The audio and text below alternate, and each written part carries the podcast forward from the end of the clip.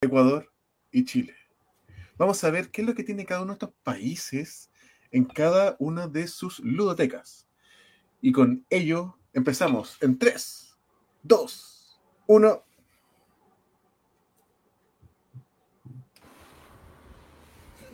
Y listo, Ahí, ahí, tenemos el espacio para poner la canción.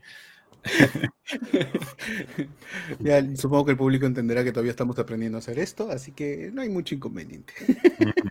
claro. Bien, comenzamos entonces. Organ, tienes que presentarnos, pues. Ah, verdad, perdón. Es que se me olvida que e, esto no está editado. Esto está en vivo, de hecho. Lo estamos acá, según mi reloj, son su hora que misma que apunta el reloj. Bueno, desde Perú tenemos al único, al gran Cutulo con Moicano y Barba, David. ¿Cómo estás, David de Rat's Muy buenas noches a todos. ¿Cómo están? Bueno, buenas noches, buenos días, buenas tardes, en el momento en el que nos escuchen, en el momento en que nos vean. Espero que estén todos bien, todos sanos en su casa, en sus círculos familiares y obviamente jugando. No se olviden, seamos siempre polilúdicos. Le doy el pase a mi amigo Litus de Turno de Urón desde Ecuador, uno de nuestros amigos con los cuales estamos empezando a practicar y entender un poco más este tema lúdico y vamos adelante. Hola, muy buenos días, muy, muy buenos días, muy buenas tardes y muy buenas noches para todos los que nos están sintonizando. Igual manera de, quien sea y donde sea de donde nos estén escuchando. Eh, así, como, así como dice David, el, tema de hoy es bastante interesante y, estoy muy emocionado por, todo lo que vamos a, conversar, a, descubrir entre, entre nosotros y, y qué mejor con la mejor compañía. Entonces, muchísimas gracias también por por, todo el tiempo que, ya nos eh, están acompañando. Si bien este es un segundo capítulo de nuestro podcast, eh, esperamos poder generándoles, estar generándoles más contenido. Y eh, estamos listos. Cuéntanos, Alan, un poquito de por dónde vamos a comenzar. Mira, yo tengo que admitirlo que voy a hacer una confesión y creo que voy a hacer que la tiene más chiquita entre todos. Me refiero a las ludotecas. ah, ya, ah, ya. Listo, listo. Me va a asustar, me va a asustar. Más seriedad, esto es un podcast serio, amigo. Bueno, la verdad es que sí, hay que, tengo poquitos juegos por así decirlo, porque como ustedes saben, mi, eh, yo me dedico al videojuego y al juego de mesa, y no es posible tener mucho de ambos. Ambas cosas comen billeteras, cuentas y todo está por las dudas, así que yo creo que por eso mismo tengo la ludoteca más pequeña de los tres, pero no así mm. con menos contenido. Yo podría decir que en contenido tengo un contenido variado. Ahí David me está intentando forzar a comprar euros, pero todavía estoy intentando evitar. Estamos en la lucha, dice. Yo, yo, no fuerzo a nadie. Cada quien juega lo que quiere, como quiere, como se divierta en su círculo familiar o con quien quiera jugar.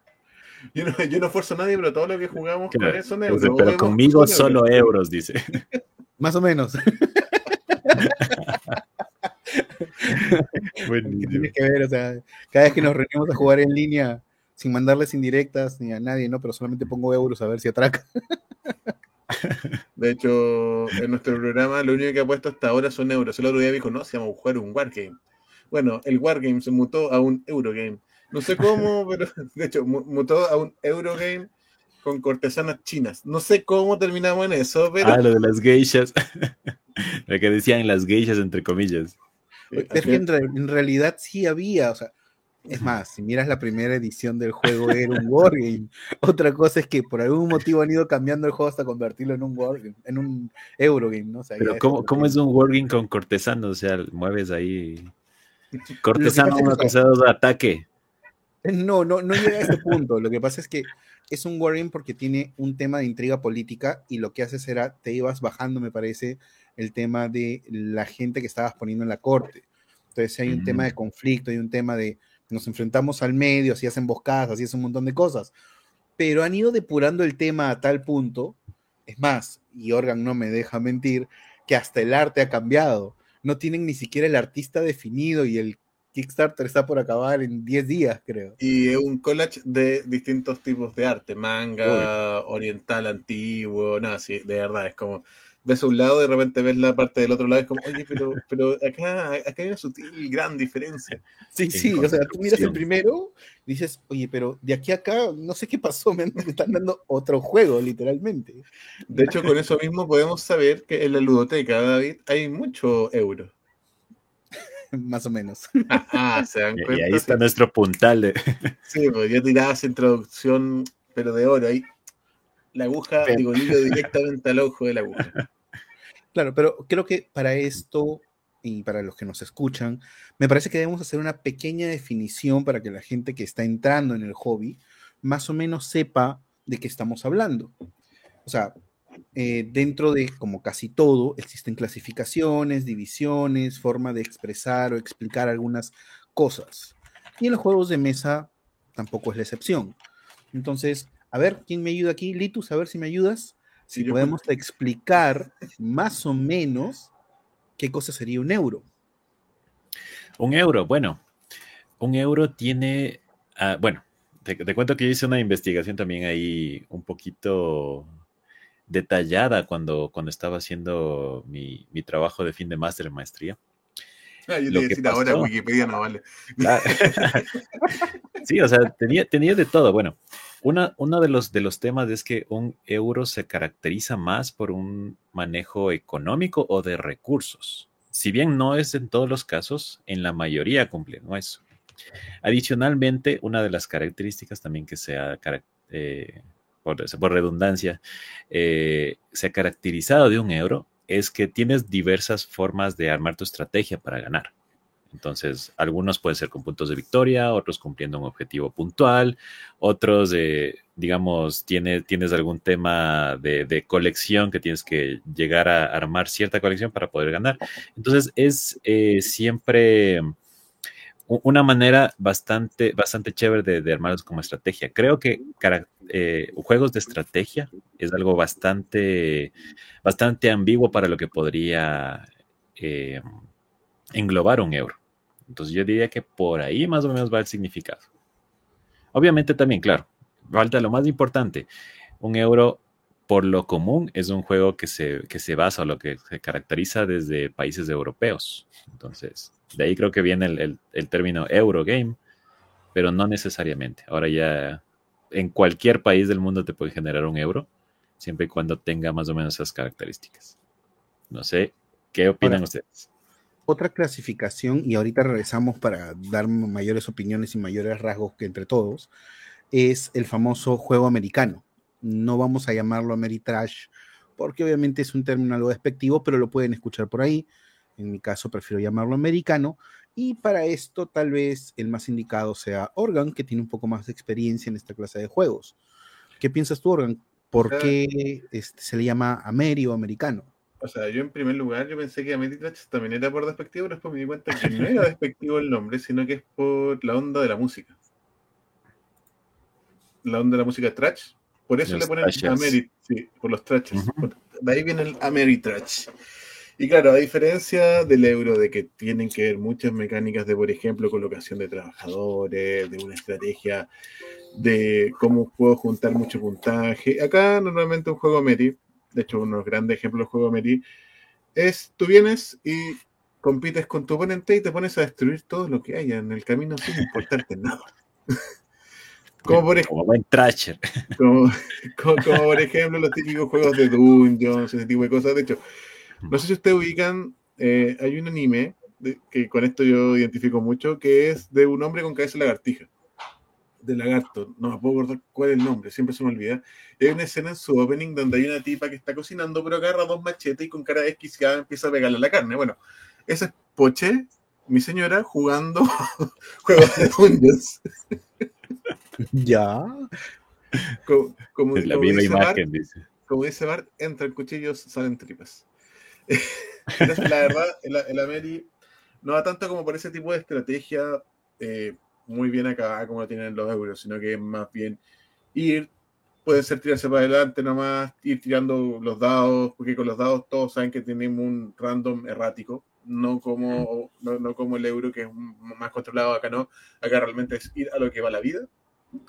Mucho de, mucho de la historia importa más que el juego en sí. Si tienes una buena historia y una buena mecánica que te la puede acompañar, es, yo encuentro que es lo más bonito y satisfactorio que pueden tener. Y un gran ejemplo de estos tipos de Ameri es uno de los que ya hablamos en el primer capítulo. Zombicide. O sea, todos lo conocen como el rey del plástico y el Ameri. No es por nada. Pero también hay otras, hay otras cosas que ya y empiezan a, chocar entre ellas, porque claro, esta, esta definición es, yo diría que están quedando un poquito más arcaicas actualmente, que es como el Eurotrash, que ya es la combinación de ambos. Y un juego que está muy en, no sé cómo clasificarlos, vendría a ser Gloomhaven también.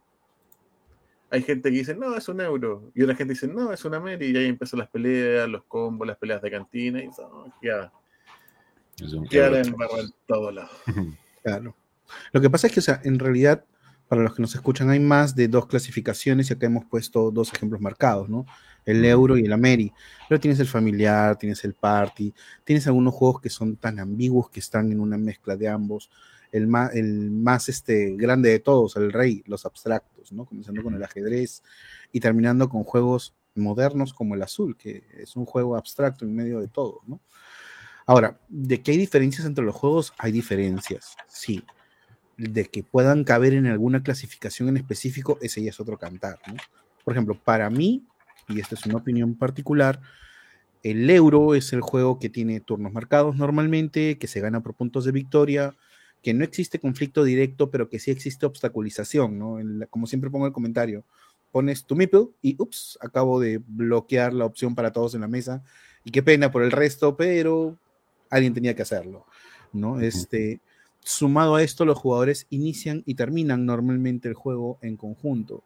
A diferencia, por ejemplo, de un juego americano, que el juego americano va más pegado por la temática. O sea, tiene el tema muy bien, planteado, ¿no? Normalmente tienes la sensación de estar dentro de el juego de StarCraft, estás en StarCraft, estás lanzando tus Erlings, tus elotes, tus terranos ahí tratando de controlar la situación. Estás en un juego de Rune Wars, estás sintiendo allí cómo se están levantando los esqueletos y estás aventando tus hordas de ejércitos a través de la tierra, ¿no? De hecho, Pero, dime. Si lo, quieres poner así como viene en contexto, eh, también depende de la música que uno le ponga al juego, ojo. ¿Por qué la música? En un euro te puede servir cualquier música, si acabamos de extender un poco, cualquier música como para ambientar, pero en un juego Mary tiene que ser una música exclusiva del tema que estamos jugando. Vamos a jugar un Zombicide con música de taberna medieval. No vamos a jugar un, un ¿cómo se llama esto? Un Dungeon Saga con una filarmónica por atrás. Eh, claro, pero esto, por decía que siento que eso está más pegado a la temática. Por eso. En el caso de los juegos americanos y que obviamente, sea, con o sin música, es cómo se comporta el juego contigo, ¿no? O sea, qué te ofrece el juego. Porque, por ejemplo, azul puede ser muy euro, pero no deja de ser abstracto. Y ahora, no es que los euros sean muy temáticos, que digamos, en realidad suelen ser muy abstractos, ¿no? O sea, como en la mayoría de veces siempre que explico de qué va el tema del euro, ah, ni te preocupes, el tema está pegado con baba, ¿no? Así con salivita.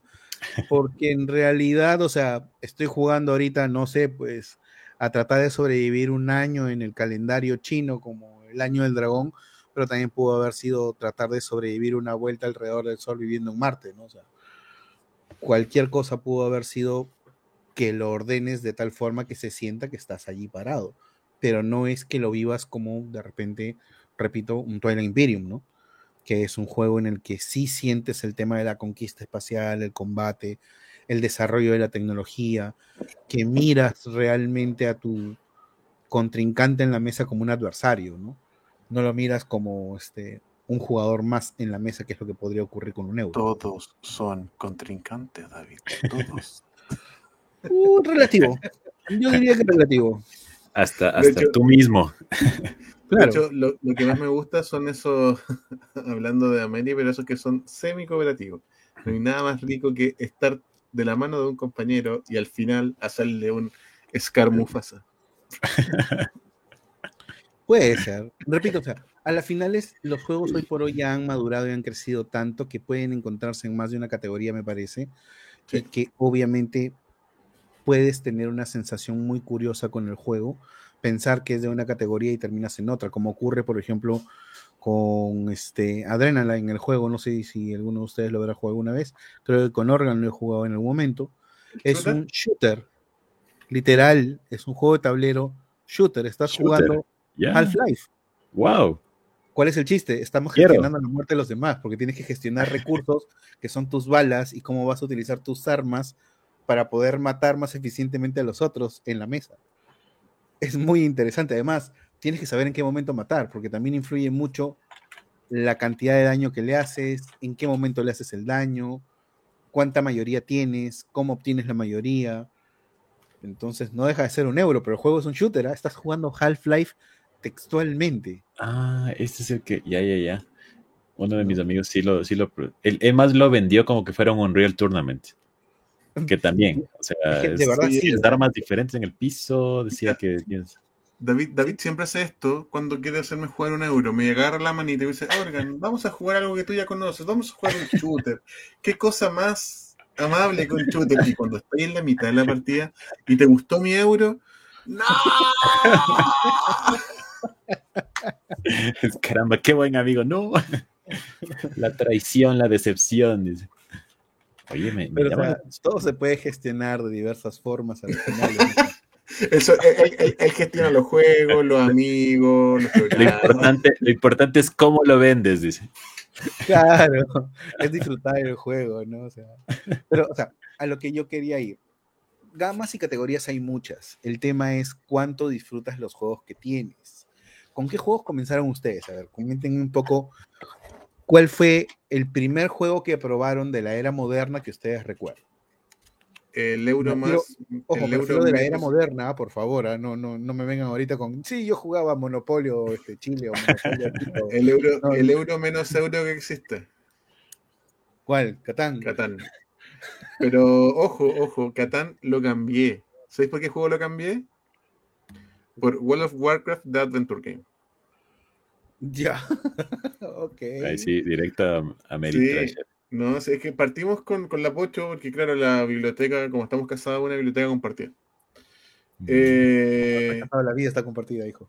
Aquí estamos hablando de entre cuatro ludotecas diferentes, entonces. entonces, el, partimos con Catán. De hecho, siempre lo he contado y no voy a aburrir de, cantarlo, de contarlo. De que nosotros partimos con Catán, jugamos dos veces y fuimos a un torneo de Catán. Así. Porque fuimos. La Pocho, quedó en la final para irse a ganarse unos, unos billetes a Alemania a jugar el Mundial de Catán. Así, ah, sí lo comentaste, claro. Sí. Pero claro, acá, pasa, no sé si pasa en sus, en sus países, que cuando estés jugando un torneo de Catán se da en grupo y cuando quedan la misma gente del mismo grupo, bueno, salían y hacen que uno no, uno no gane. Justo en esa mesa eran tres contra la Pocha. Entonces... bullying directo. Eh. Sí, fue bullying directo en la última ronda. Y se notó, se notó mucho. Mm. Eh, pero luego de eso, hay un juego que a mí me enamoró, pero me enamoró mucho, pero porque yo soy harto fan de DC, que es el DC Deck Building. Ya. Yo partí con el DC Deck Building, así como decir, no, este juego a mí me enamoró con los juegos de mesa, fue el DC Deck Building. Luego de eso compré el el... Uy, no me acuerdo. Ah, luego de eso, una amiga que no voy a decir su nombre, tenía tienda, entonces tenía los descuentos de Debir cuando Debir tenía descuentos grandes.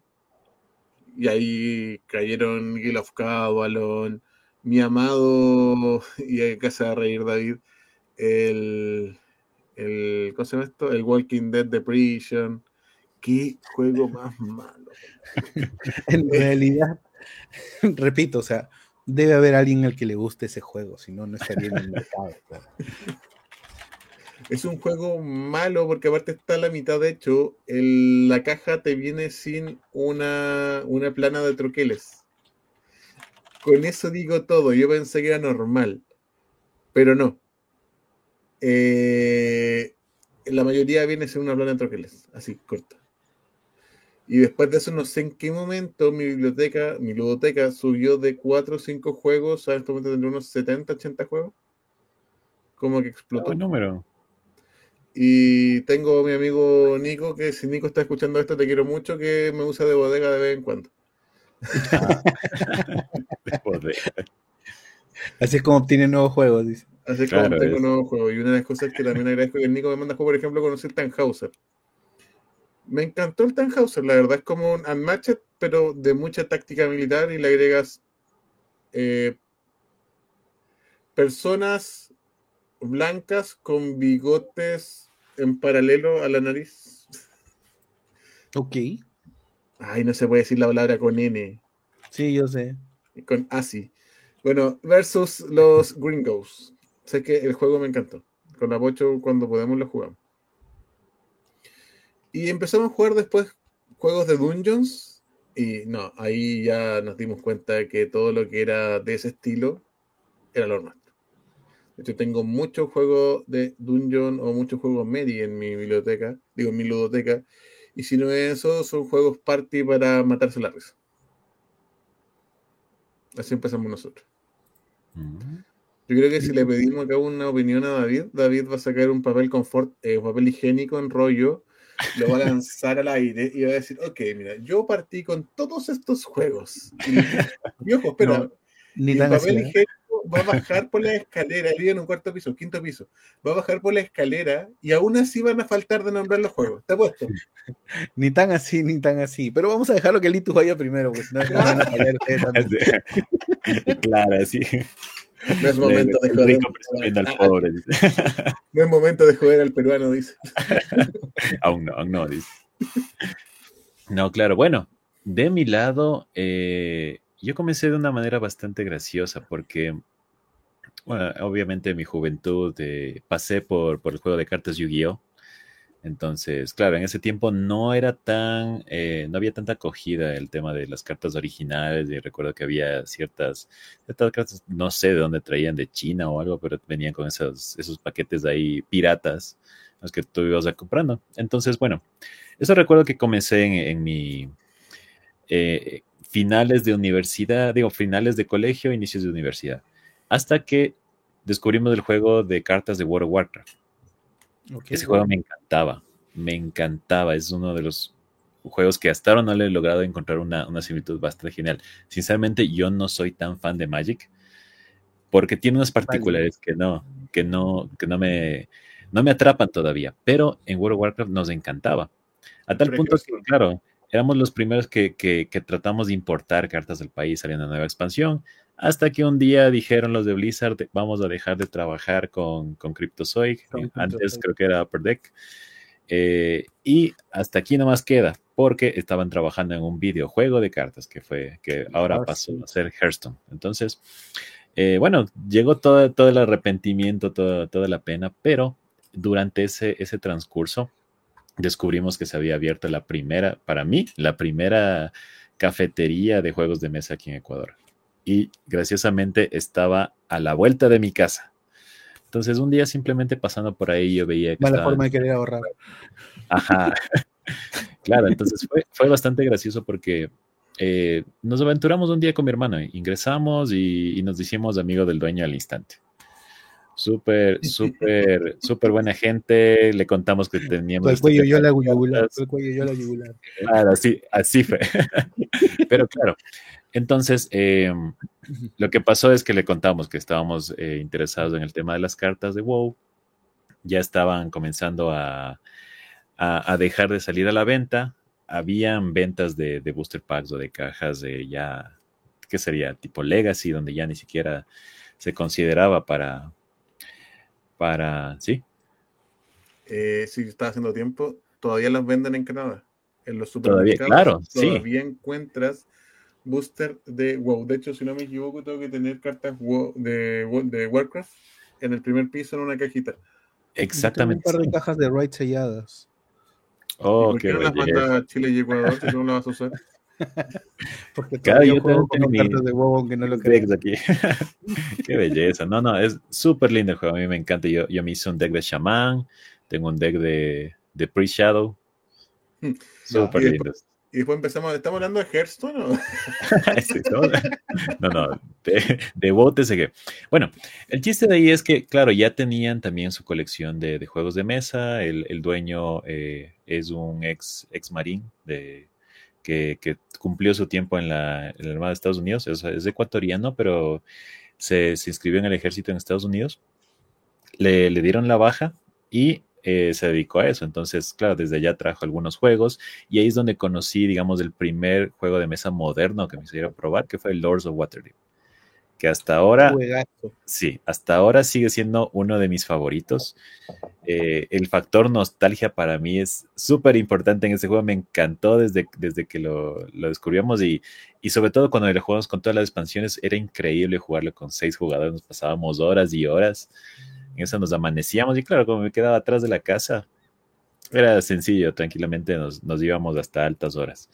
Y, y claro, para mí fue un, un boom súper grande de, de, de, pasar de la, de la lógica de, de, los juegos de mesa conocidos, ¿no? Lo que encontrabas en cualquier juguetería de niños, sin hablar otra vez de nuevo por el tema de monopolio.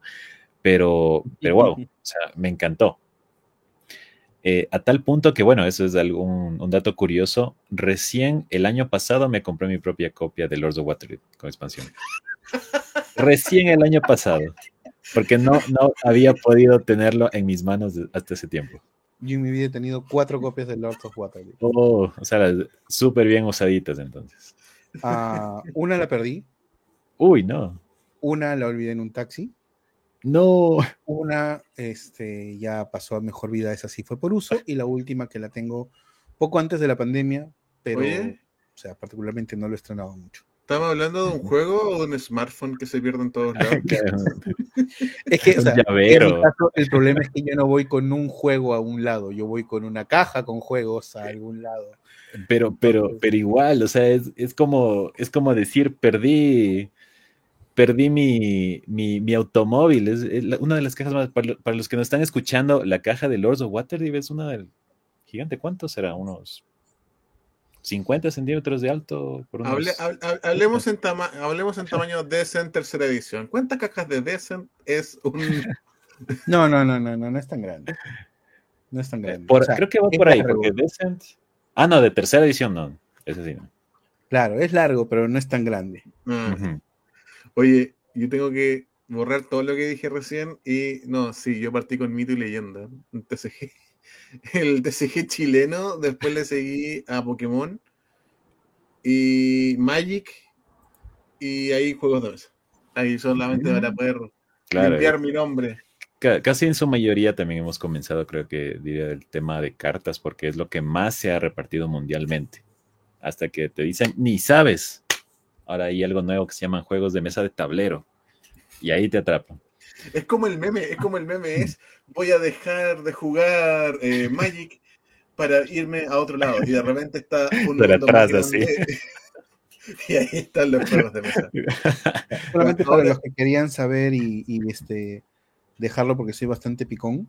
Eh, ah, Lord of Waterdeep mide 27 por 35 por 5.9. O sea, en la caja. Ah, relativo. Litos, te invito a tomar asiento, ir a buscarte un café y ahora escuchemos la historia del viejo enano que tenemos aquí. Perfecto, vamos a ver. comienza. Ni tanto, ni tanto, en realidad, o sea, yo comencé con los juegos de mesa modernos bastante tarde, porque yo con lo que sí comencé muchos años atrás y cuando digo muchos es en el año 89, porque para todos soy el más viejo de este grupo, me parece. En el 89 comencé con Dungeons and Dragons, o sea. Cuando yo nací. Jugaba Calabozos y Dragones, ya en esa época. Yo ya tenía dos años, yo ya tenía dos años. Ya, pero lo jugábamos muy mal. Y cuando te digo muy mal, era pésimamente mal. O sea, Oye. te explico el primer motivo. Primero, porque los manuales venían en inglés, venían con unos primos míos, y ninguno sabía inglés. Y lo que jugábamos estaba supeditado a lo que ellos nos habían explicado en su momento. O sea, tú cuando leías die, lanza el die, throw a die, tú dices, ¿pero por qué voy a lanzar se muere, se mueren seis, se mueren siete. pero, o sea, sí, yo comencé con Calabozos y Dragones. Jugábamos juegos de mesa, pero juegos de mesa un poco más ah, comerciales, vamos a llamarlo así. O sea, obviamente desde Monopolio hasta Cuatro en Raya. Oye, este, los juegos de la prehistoria no se consideran juegos de mesa por si acaso. sí se consideran juegos de mesa. Es más, o sea, míralo así. Yo en mi biblioteca aún tengo hasta una escaleras y serpientes. Imagínate. ¿Puedes creer que yo siempre quise jugar ese juego y nunca pude jugarlo? Te vas a reír porque es un ludo literal de una carrera, pero con un solo bicho. No hay más misterio. Que, bueno, eso sí podría considerar que también los tuve de pequeño, pero no los considero porque no son modernos. Sí, tú mismo Claro, dijiste, que, no lo, tú dijiste que no lo Monopolio. consideráramos. Y ahora, y ahora te Ya, estás dando vuelta no. la chaqueta. No, no, no, no. Lo que pasa es que estoy diciéndote. El juego de mesa como tal es válido para cualquiera. Cualquier juego de mesa puede funcionar para cualquiera. Otra cosa es que nosotros estamos hablando de juegos de mesa modernos. Y en ese caso, si tenemos que hablar de juegos de mesa modernos exclusivamente, como les digo, yo comencé con Dungeons and Dragons, que fue la puerta para todo el mundo de juegos de mesa en el cual participé después. Mm. Pero el juego que realmente me vine a formar como jugador fue Magic inicialmente. Y es que gracias a Magic conozco a toda una comunidad de jugadores que ya venían con el tema de los juegos de mesa modernos a sus espaldas, ¿no? Entonces, uno de los juegos inclusive de mesa modernos más este, antiguos que recuerdo que, bueno, no sé ni siquiera si será juego de mesa moderno, ese es el problema. Este, El Go, el Go no se considera juego de mesa moderno, por si acaso. Yo sé que el gol no es un Perdón. te lo voy a tomar en cuenta, te lo voy a tomar en cuenta. No quiero sacar tu edad hacia adelante, perdón. perdón. Se me olvida. Pero ya la sacaste dos veces todavía. Represalia. Vamos a llamar al ganso. Venganza. Las, las runas tampoco se consideran. Mientras estás buscando hay que rellenar con algo. No, lo que pasa es que estoy, mira, justo Canicas. estoy buscando porque eh, el juego tenía un nombre, algo así como eh, Frolé, Frolé, Frulé, Frulé, una cosa así. Es un juego de ranas. Es un juego de ranas muy gracioso en el que tu único objetivo era tratar, obviamente, de llegar primero en una carrera. Pero este, las ranas tenían el clásico movimiento que tienes que aplicar con determinadas cartas y tratar de armar una combinación mientras corre. Entonces, desde mi punto de vista, eso ya es un juego de mesa moderno, porque no es lanza un dado y ve dónde cae parado. Eh, Eso iba a decir, claro. Si fuera con un dado, ya es clásico. el- los claro, pero no, no. Esto tiene un conjunto de cartas. Tú tienes una rana que es tu rana de cabecera que te va a dar puntos al final del juego, pero en realidad tienes una carta adicional que te dice cuál es la combinación por la cual estás apostando, qué ranas van a llegar. tu rana de cabecera.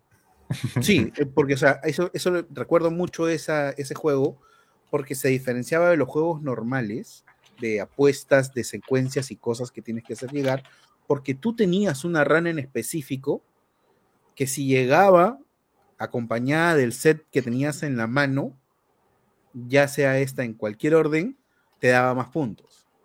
Entonces era, la gente siempre se, eh, se daba cuenta cuál era tu rana la que estabas, por la cual estabas pujando, pero trataban de no hacerla llegar primero, porque ese era el chiste, porque tú también podías mover las ranas de los demás. Entonces, ya tiene un tema mucho más de lógica que tienes que aplicar, y lo gracioso es que la caja decía un juego para niños de 6 a más.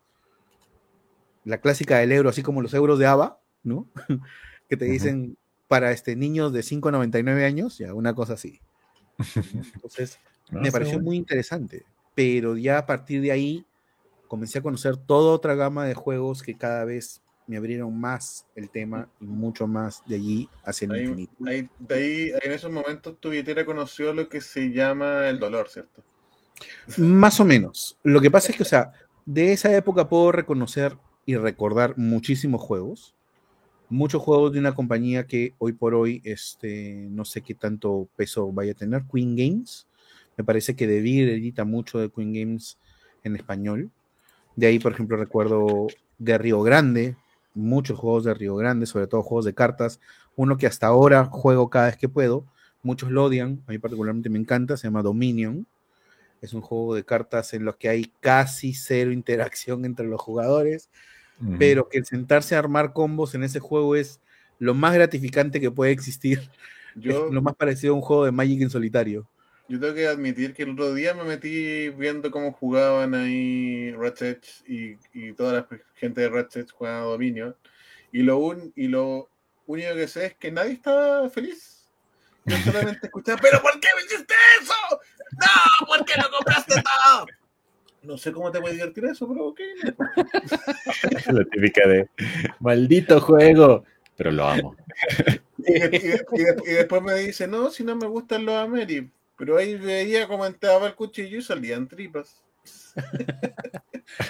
Bueno, después de esa misma época habían otros juegos como este Granada, Alhambra, que Alhambra hasta ahora me parece que sigue por debir.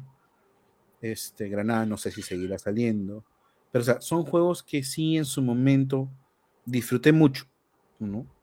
Y que no, no creo que hayan envejecido mal, sino que creo que tal vez para esta época hay muchos otros juegos que son mejores, incluyendo el mismo Dominion, ¿no? Dominion lo juego por un tema de que me gusta su mecánica, siento que fue el primero en su momento, me divirtió mucho en su momento, me divierte aún, tengo que reconocerlo, pero hay otros juegos de cartas que hoy por hoy cubren más mis expectativas actuales, ¿no? Uno de ellos, por ejemplo, que acaba de mencionar hace un rato, Organ, que vendría a ser este Gloomhaven, ¿no? que es un juego de gestión de mano con cartas. No, no tiene nada que ver, yo sé, es, Es otro juego, un Ameri.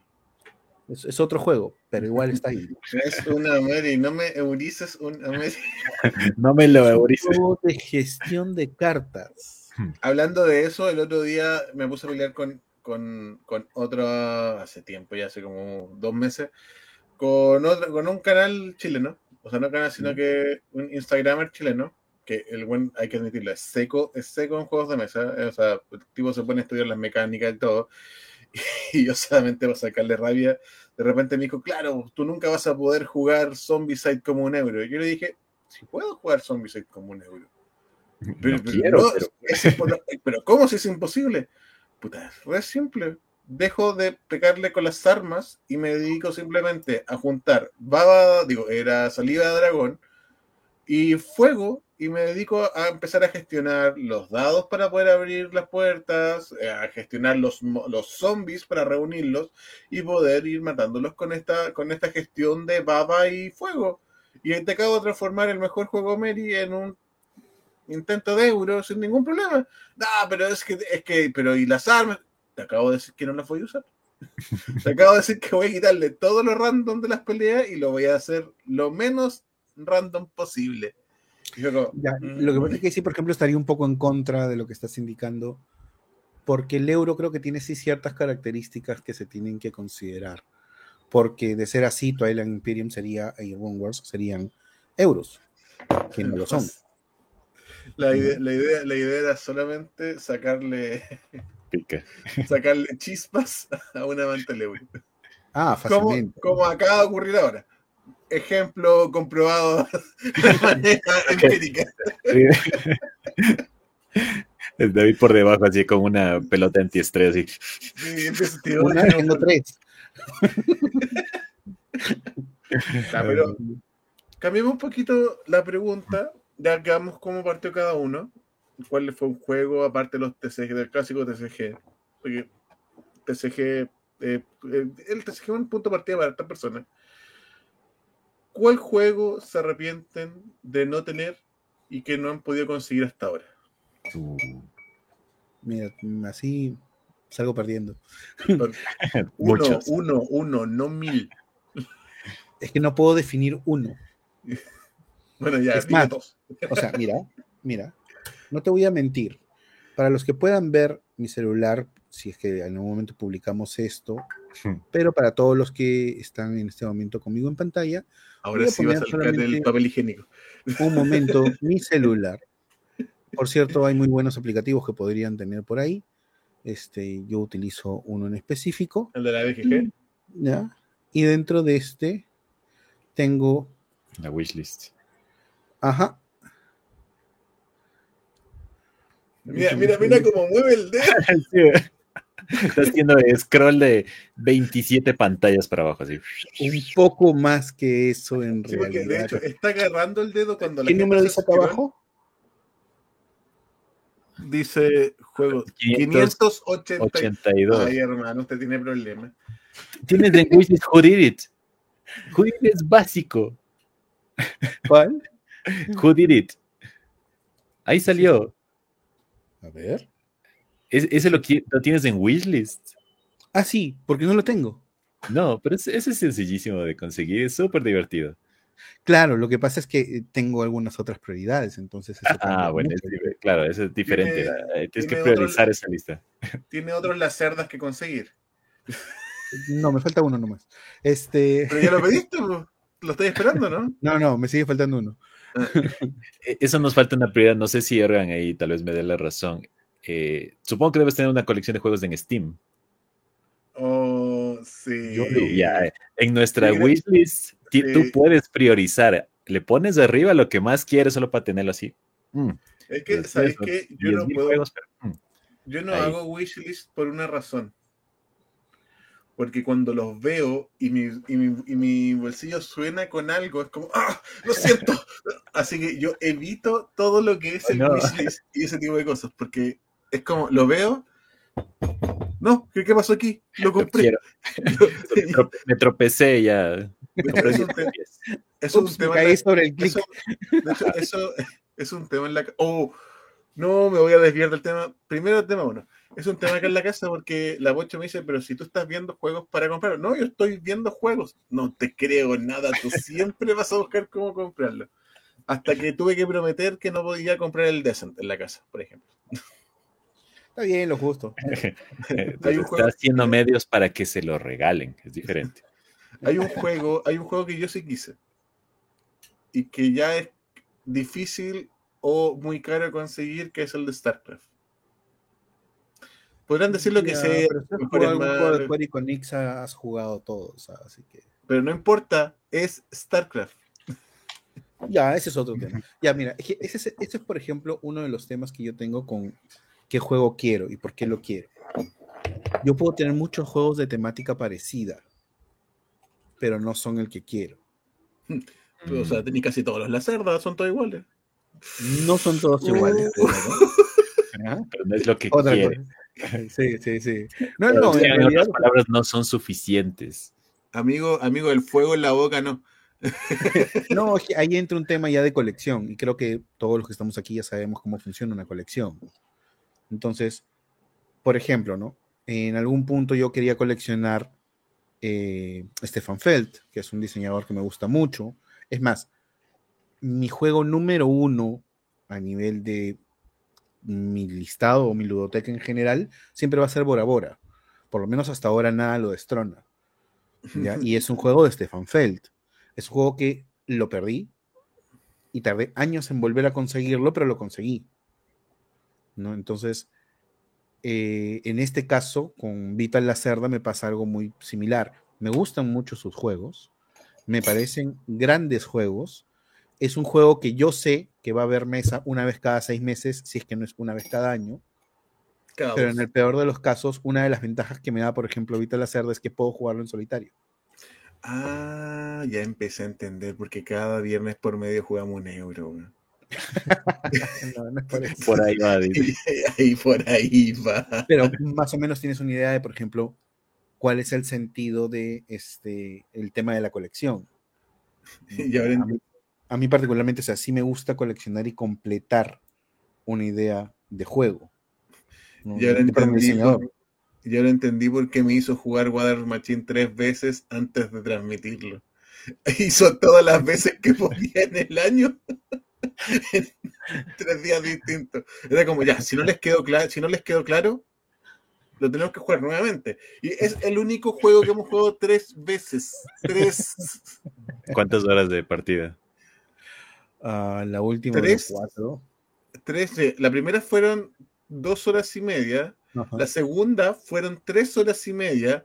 Y la última, que es la transmisión, y creo que es, es ese sí lo tenés tú, fueron cuatro horas y tanto de jugar Water Machine. Y es el único euro que hemos completado. Ah, no, no, Roma Magna, Magna Roma también lo hemos completado. Bueno, sí, sí. Sí, pero es uno de los pocos euros que hasta ahora hemos jugado y transmitido hasta el final.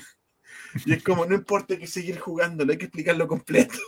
Ahora entiendo todo. Ahora. Lo, lo que pasa es que también hemos aprendido con el tiempo que cuando lo juegas en TTS, por lo menos para lo que hacemos nosotros, que es enseñarle a la gente, transmitir un poco este tema, no puedes jugarlo completo por más que quieras. No hay forma. Sí, es cierto. O sea, un euro es difícil jugarlo completo. No, mira, no es lo mismo un euro a un. Lamentablemente no es lo mismo un euro a una Meri. Porque en la Meri siempre pasan cosas distintas y al final se termina siendo una conversa de que mira qué es lo que ocurrió, pero cómo. Y la gente empieza a actuar mucho. Pero en un euro es como más de pensar la gente, lo que estamos jugando, ya nos quedamos más tiempo callados, ya es como mucho espacio en blanco.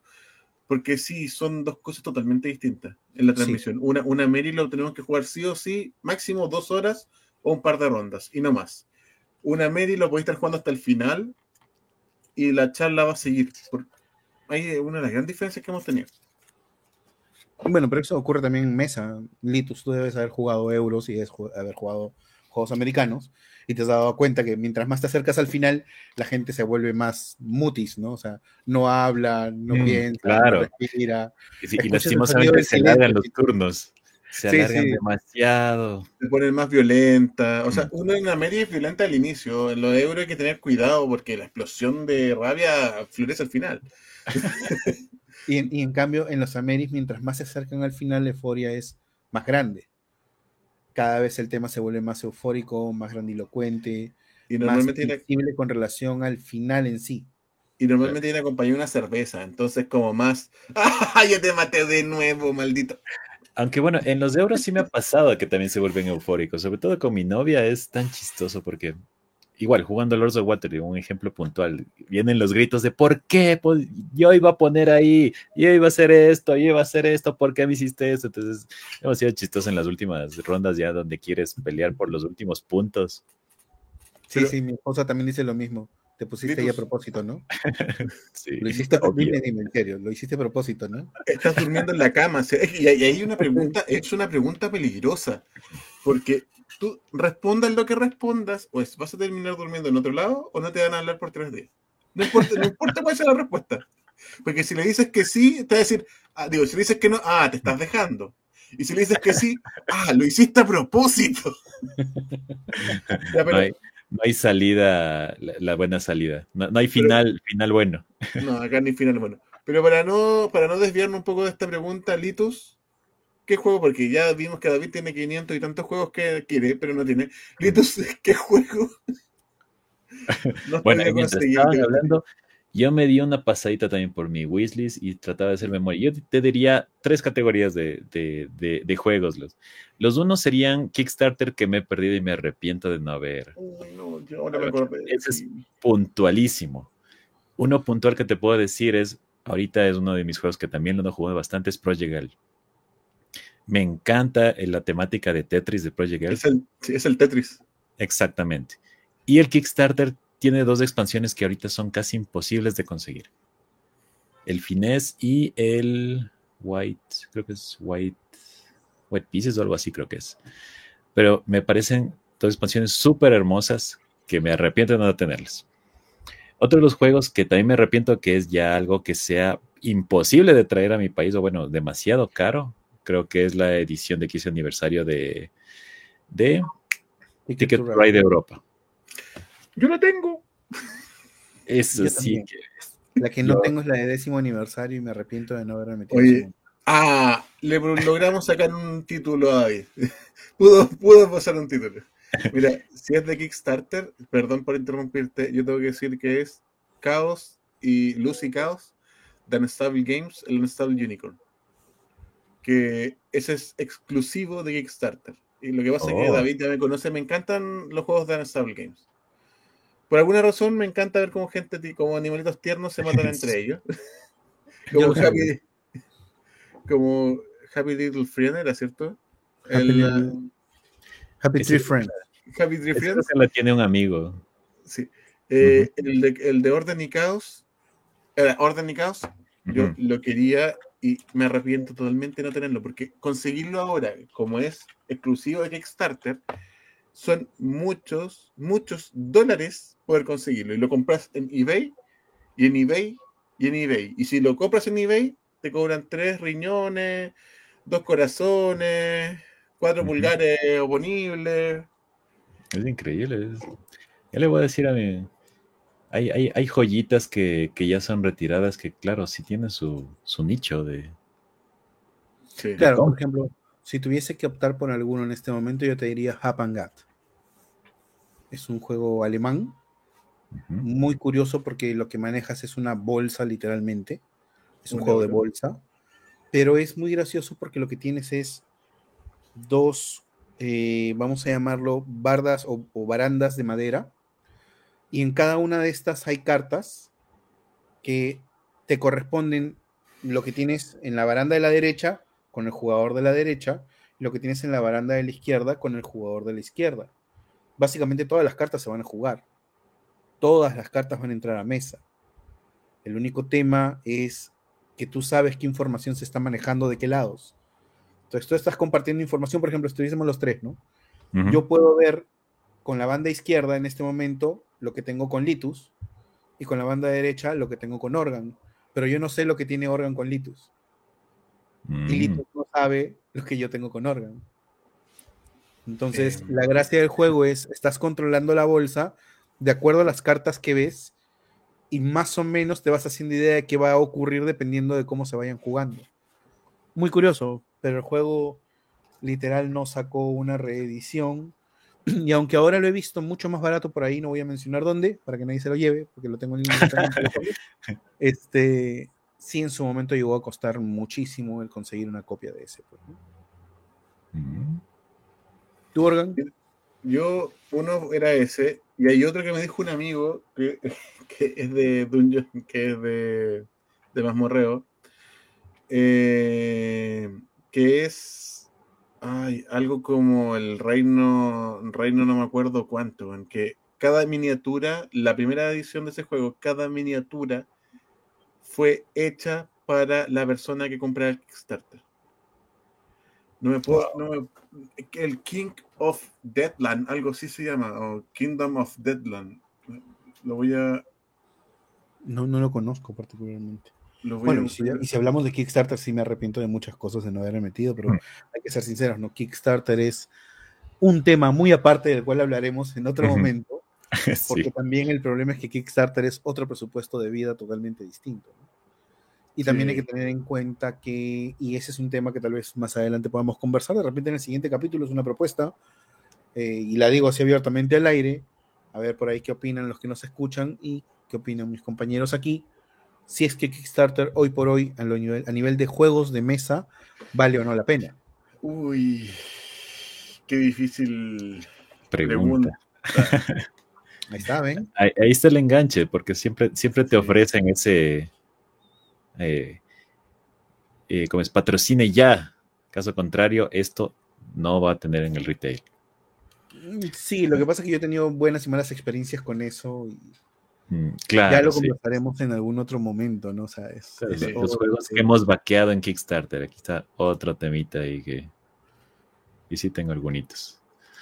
Pero claro, próximamente dentro de un año o dos vamos a decir, ¿sabes cuál me arrepiento de no haber vaqueado completo? El Zombie Dice de Marvel. El, uno que yo voy, uno que voy a decir de, no ver Kingdom Dead se llama el juego. Eh, uno que yo voy a decir que me arrepiento de haber patrocinado hasta ahora es uno se llama Senjutsu. Tú patrocinaste Senjutsu, Alu, qué dolor. Sí, y acuérdate que por error. Ah, no, mi cámara se murió. Y por error eh, compré las, las monedas metálicas. ¿Te acordáis? sí, de, hecho, de hecho, estaba viendo un tema con David y le dije, David, voy, voy, a decir una pequeña mala palabra. David, la cagué. ¿Pero qué pasó? Acabo de poner las medallas metálicas del Senjutsu de casualidad en la compra porque tenía que poner una dirección. Yo pensé que era otra cosa, Lito. justo habíamos estado hablando de temas familiares de nosotros y me dice, oye, la, ¿qué cosa? ¿Qué pasó? Nada, creo que le puse las monedas al señor parado, hablándome de monedas. Después estaba hablando de temas familiares. Me tropecé poniendo la dirección y le marqué el check a comprar ahora. Con respecto a eso, hay una, hay una cosa que yo me arrepiento y no me arrepiento a la vez. Me pasó una vez que molestando con el dedo, haciéndole clic, compré una cena en París para Año Nuevo. ¿Cómo? al lado de la Torre Eiffel. ¿Cómo? Seguro no eran de esos, de esos anuncios raros que descargas No, tal no, me metí a luego la ya- página, yo me metí a la página porque fue una de nuestras ideas locas con la Poché ir a París a Año Nuevo, justo antes de la pandemia, menos mal no fuimos, justo antes de la pandemia. Y fue como, oye, podríamos pasar el, el Año Nuevo en una cena en París, que primero tenía un, un- un viaje en, en barco al, por los ríos que, que, que hay en París, etcétera. Y eh, le dije, mira, si lo que tienes que hacer es darle clic acá. Le doy clic, primero la bocha y sí, después, no, pero ¿para qué? No, si tenías razón. Hice esto para agarrar la... Y yo dije, Y le O sea, chuntaste esperando más datos de confirmación No, adelante. oye, o algo. lo que pasa es que normalmente tú cuando compras algo te ponen 30.000 trabas para poder comprarlo. ¿Estás seguro? ¿Estás seguro? Como Windows Vista. ¿Estás seguro de hacer, de estar seguro, de estar seguro, de estar seguro, de apretar aceptar? No, pero yo creo Yo- que ahí ya cometiste el, el error de al haber metido tus datos de tarjeta. Eh, o sea, ahí ahí era obvio, porque si es que es Claro, comprar lo, lo en el registro, lo dejó en el registro. Claro, ¿qué puse- ahí? eso pasa cuando pongo las cosas en el wishlist. Wishlist viaje a París. Eh, no, y ni siquiera fue el viaje, fue la cena. Al final dijimos que no porque justo había perdido un, un proyecto. Entonces después me, me arrepentí toda la cuestión y cayó la pandemia. Menos mal no fue porque imagínate, son millones de pesos chilenos lo que tenéis que pagar para viajar a París. Imagínate justo después de llegar de eso la pandemia o llegar con la pandemia. Ah. Bueno, regresando un poquito al tema. En este caso, juegos que no sean de Kickstarter, ¿de cuáles serían los que estarían en su lista? Hmm. Uy, eh, en mi caso yo tengo uno que creo que estoy absteniéndome a comprarlo solo porque quisiera tenerlo en español. Este es de los creadores de Root, Fort. Ya. Ese me parece tan bonito, me parece tan, tan genial y el tema de la expansión con las mascotas. Ya desde ahí me tienen enganchado. Entonces estoy así de o comprarme la versión en inglés o esperarme un poquito más a ver si es que en algún rato se les ocurre posiblemente a Maldito Game traducirlo. Sí, muy probable que maldito lo saque. Pero ya se ha demorado. Fort creo que salió hace dos, tres años ya. Dos años, me parece. ya. Dos A años. ver. Ujú. ¿Tú, Juego- este, Organ? Es que, como te digo, yo no intento no ver mucho, porque cuando veo algo lo compro Sí, impulsivamente. Si ahorita le pides un título, lo va a comprar. Sí, no, hay, hay un juego que sí quiero y aunque tengo, aunque tengo Dungeon Saga en la casa, aunque tengo Gloomhaven, las fauces del gatito feroz en la casa, yo quiero Descent. yo El quiero el maldito Descent. Y si no es el Descent, es el que les dije, el Kingdom Dead. Mm. Pero el Kingdom Dead es mucho más caro que el Descent, porque ya es casi imposible conseguirlo. Claro, ya es por Entonces- disponibilidad el otro Sí. tema. Sí. Eh, así que eh, no, el Descent es un juego que me gustaría tener y que no tengo y que no puedo tener. Claro, ah, ya sí. sé cuál es a qué te refieres. Kingdom Death Monster. Me dijeron que es el tremendo juego, como me lo escribieron, lo quiero. Y creo que la caja es más grande que el Descent, si no me equivoco. Vale, mira, acá lo estoy viendo. La versión 1.6 vale 420 dólares. Yo te la consigo más barato. ¿En serio? Sí. Te la imprime en 3D. Él tiene para imprimir en 3D. Sí, yo tengo. Tú solo Bueno, necesitas los, modelos. Es que, mira, voy a compartir pantalla de esto. Eh, pantalla. Compartir. La gente que pueda ver, si no, ahora le describo. Es una caja negra gigante con Mm. miniaturas gigantes. Con, me han dicho que es una caja pesadísima, que traerlo ya saldría más de lo que cuesta el juego. Esta es la versión 1.6. La versión 1.1 creo que es muy, muy cara por lo que les dije, porque las miniaturas de la primera versión, no era Ujú. 1.1, sino que la versión 1, eh, cuestan, o sea, eran hechas prácticamente a mano. Eh, no, ahí sí te tengo que Ahí me mintieron romper y entonces. pinchar el globito. ¡Ay, me mintieron! La primera versión viene todo como si fuesen este, miniaturas de Warhammer. No sé si habrán visto. Sí. Es más, mira. Mira, espérate, antes, Mm, antes sí, de, sí. antes de que me cambies, estuvo. Antes de que me cambies, mira esa cantidad de hojas del manual. Sí, sí, sí, sí, lo conozco. Conozco el juego y ya. sé a qué te quieres meter. ¿Y es recomendable? Mira. Ah, ya. 1.0. Ya, entonces me mintió mi amigo. Pero aún así, quiero. No entré a la campaña. ¿Y te arrepientes? Porque. No, no, no, no me arrepiento para nada. Al contrario, no me metí porque hay algo a lo que yo le tengo mucho pavor, ¿ya? Y lo dije en más de una ocasión contigo y con muchos otros, ¿no? O sea, con los que nos hemos sentado a conversar. Una cosa es coleccionar juegos, otra cosa es jugar juegos de mesa y otra cosa es armar miniaturas y pintarlas. No hay forma de que me meta a ese último vicio. Ya con eso me quedo sin vida, yo tengo familia, quiero mucho a mi familia, ya no, no, no hay forma de que me meta a ese vicio, ¿no? Yo sí armo miniaturas. válido. Sí, como buen mini trasher.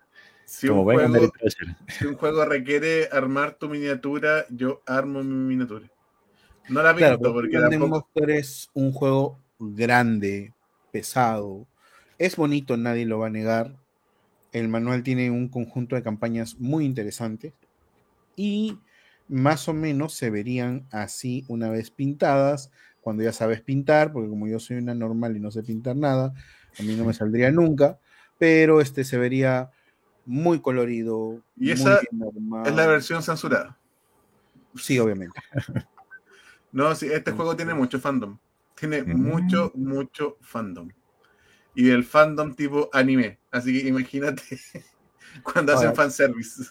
¿Dónde viene la ventaja de la nueva versión? Que la nueva versión tiene muchas cosas corregidas. Eso ya cambia un montón.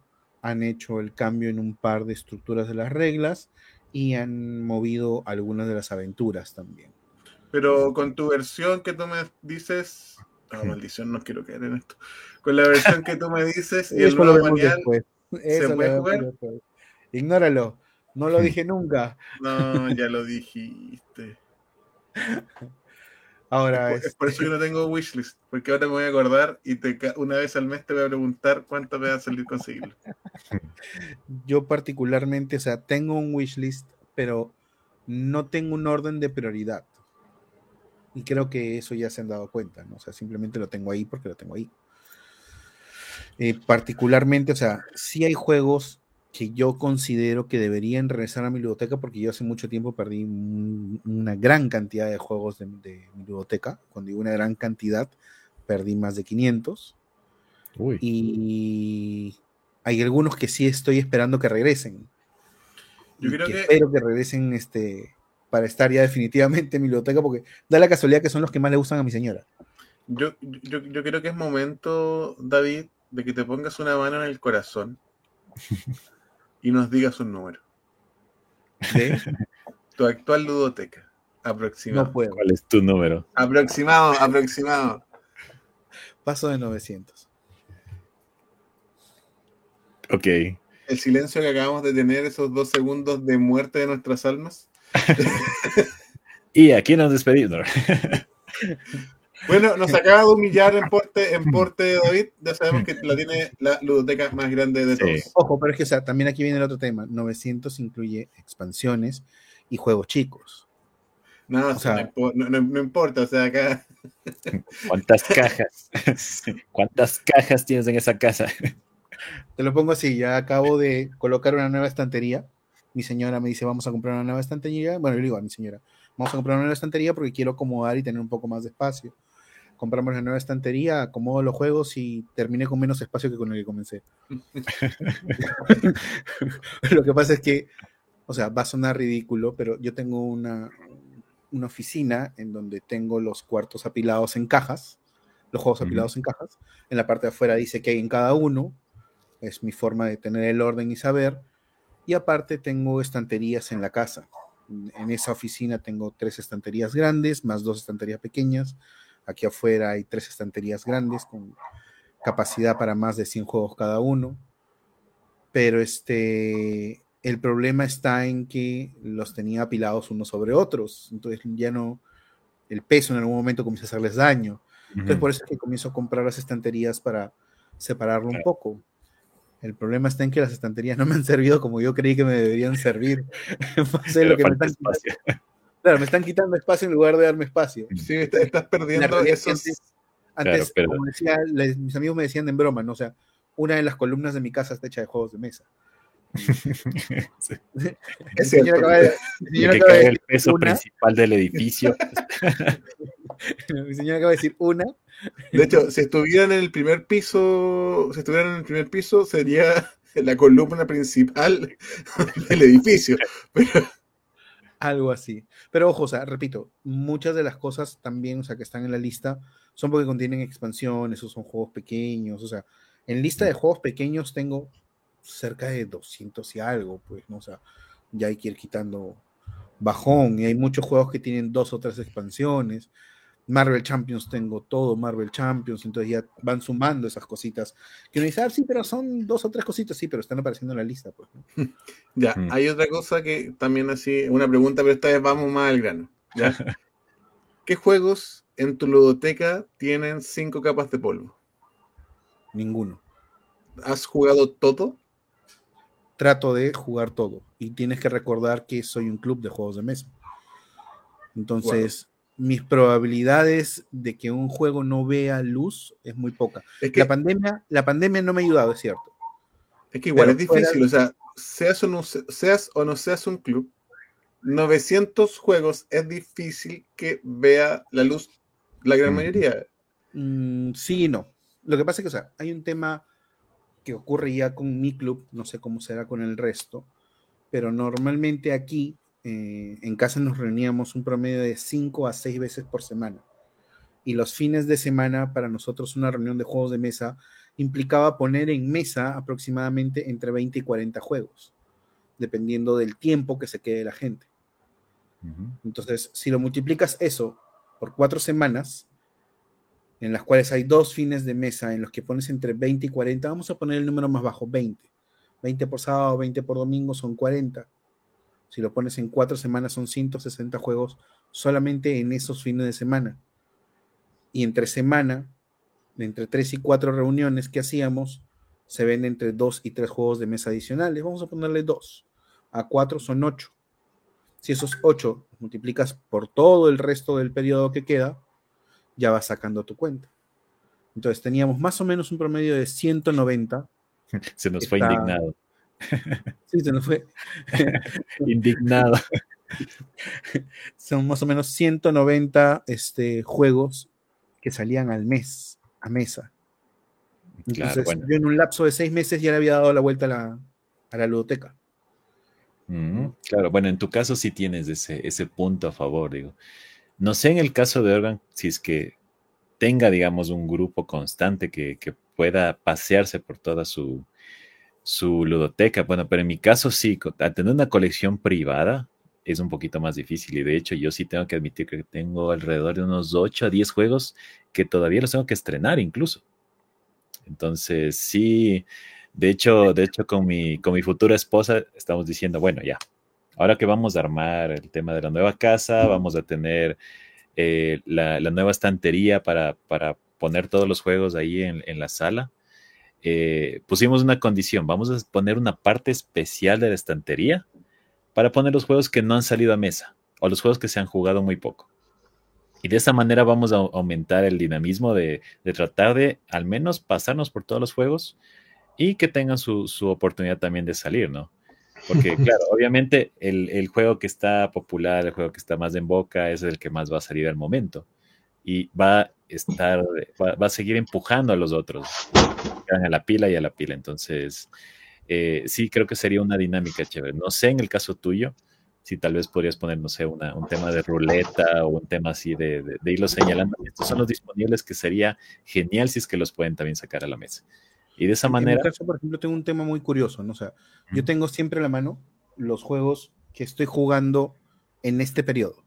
¿no? O sea, por ejemplo, en este momento tengo el Marvel United, tengo Dune, Imperium, tengo la, era de car- la era del carbón, Cusco, Tikal, The Seven Continent, Alien, The Fate of the Nostromo, Horrified y, como los mencioné, Bora Bora. Que son los Bora juegos Bora. que particularmente me gusta jugar o que estoy jugando en esta época. Los juegos que no han visto la luz todavía son aquellos que están sellados. Y que tengo que reconocer que mientras seguíamos en tema de pandemia, hay un tema logístico muy complicado que no me permite sacarlos a juego o a mesa en el momento en el que se debiesen. Que tengo ahorita más o menos unos 70 y algo deben ser. Que esos podrían ser los que mencionó Organ, que están sellados. ¿Me mm. entiendes? Pero esos 70 y algo están guardados, ordenados, porque tiene que haber un momento muy específico como para que vean la mesa que es que haya la cantidad de gente necesaria, que hayan revisado el manual, porque por temas de pandemia en este momento es un poco complicado. Eh, para los que nos estén escuchando en un futuro, obviamente por temas de pandemia hay que usar mascarillas, tener mucho más cuidado, y a veces el explicar un manual con, pan, con mascarilla es un dolor de cabeza. Literalmente. Sí, sí, literalmente. Entonces es todo un tema, por eso es que hay algunos que sí, eso podría decir tal vez son los que no han visto mesa pero en situaciones normales, en circunstancias normales, en, el club sí, nosotros tenemos mecanismos para ir revisando qué es lo que se va a jugar. Y es más, o sea, tenemos lo que se llama la propuesta de la mesa. Y eso es un tema que descubrimos hace años y que nos funciona muy, muy bien. Lo que hacíamos es, al margen de lo que está en la estantería, normalmente en un sofá muy grande que tenemos o en la otra casa, que eran un par de mesas que teníamos, poníamos una serie de juegos que todavía no hubiesen salido en el lapso del periodo anterior de juego. Y es un de estos juegos que quieren jugar. Entonces se levantan dos o tres personas, cada uno coge y de lo, que van cogiendo íbamos separando las mesas. Porque también ya conocíamos quiénes venían, cómo venían, vemos el grupo que está viniendo y ese es un tema que creo que más adelante también podríamos discutir, qué juegos son para quiénes. exactamente, se va a decir. No voy a sacar un Twilight Imperium a la mamá que viene con su hijo de 8 años y vamos a sentarnos a jugar 8 años a la señora, no, no, no hay forma. señora, pero Gloomhaven. Claro, ¿no? O sea, venga que su hijito de 4 años le va a gustar esto, ¿no? Así, acá en la casa tenemos, acá en la casa tenemos otro método para hacer que los juegos salgan a la mesa. Y es bastante salomónico. Y me dicen, Organ, sí, Organ, la pocha me dice, Organ, es re simple. Para seguir comprando algún otro juego que tú quieras o que puedas, juega los que ya tienes. No los guardes. Si no están prohibidas las entradas. No sé si vieron el meme que subí recién a mi página. es de eso, es de eso. Donde dice, ah. el, Ben Affleck le dice en la oreja a J-Lo, así, me acabo de comprar otros tres juegos de mesa nuevos y ella solo se queda con una cara de bravísima y, que dice que se tiene otros siete sin estrenar. Muy bueno, muy bueno. Igualito. Ah, sí, sí lo había visto, sí, sí lo había visto. lo, que pasa es que particularmente, eh, en mi caso, mi ludoteca no es toda comprada, mucho es regalo, tengo que reconocerlo. Y hay mucha otra gran parte que ha sido también por parte de los miembros del club. Entonces, la ludoteca ha crecido, o creció hasta antes de la pandemia, mucho gracias a que la gente confiaba en el club. Nosotros tuvimos mucho tema cuando se perdió la primera gran parte de la ludoteca, pero esta nueva ludoteca que ya ha sido este tema de donaciones, tema de, instituciones que nos han dado los juegos, nos permiten llegar a mucha más gente. Y como te digo, o sea, aquí sí apreciamos el tema de jugar, aquí sí queremos que los juegos vean la luz. Y esa es una de las cosas que tratamos siempre de mantener enseñándole a todo el mundo, ¿no? O sea, si tienes una ludoteca, apréciala, quiérela, no hay ludoteca chiquita, no hay ludoteca muy grande, solamente hay una ludoteca que se usa y para eso tienes que estar frente a ella. Tienes que poner las cosas que están ahí en la mesa. Tienes que disfrutar lo que tienes, ¿no? Miren, ahí como para centrarnos un poco y ya acá, a lo mejor finalizando, a lo mejor no, depende de la charla. Les voy a poner un video ya voy a escribir el video, la gente no está escuchando. Y quiero saber si les ha ocurrido esto. Esto es un video protagonizado ahí por nuestro amigo Litos. ¿Cuál? ¿Dónde? Ah. El siguiente que estamos mirando es una persona que acaba de arrojar vino sobre un juego de mesa. La cara de no, no vino. Pero no vino, no va a venir, nunca más vendrá. Así de simple. No vino, no más va a venir y nunca más vendrá. Tengo que, admitir que ninguna carta fue dañada durante la filmación de ese video.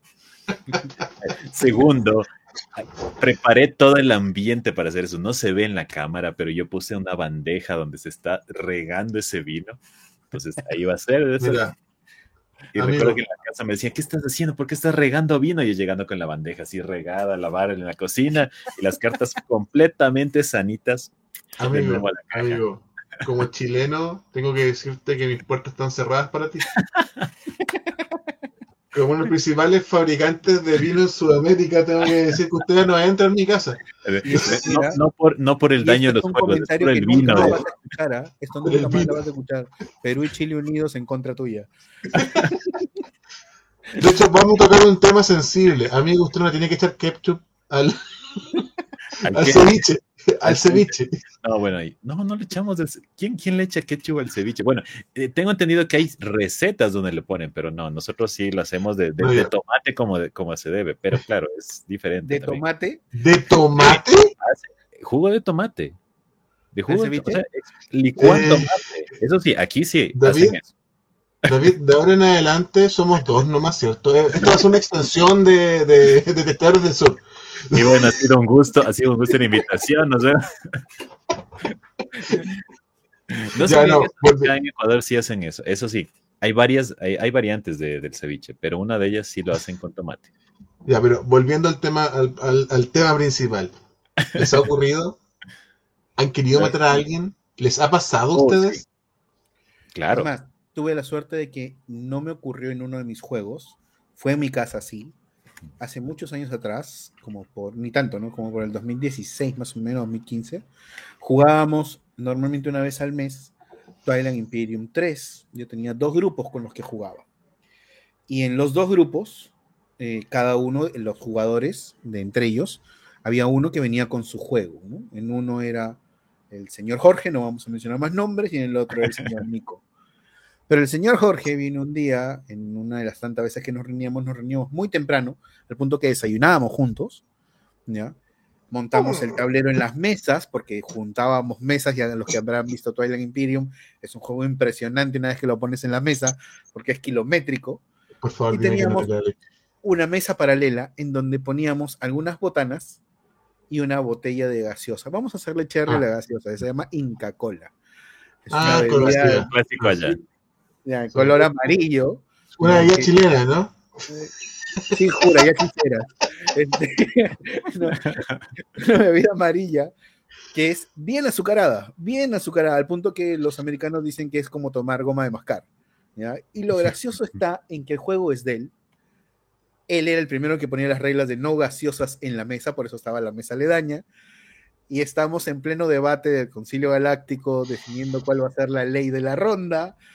Estamos en pleno debate, conversando uno que otro. Él se levanta, coge la botella de 3 litros helada, le va a quitar la tapa y se le resbala. Y esas botellas son de plástico, no son de vidrio.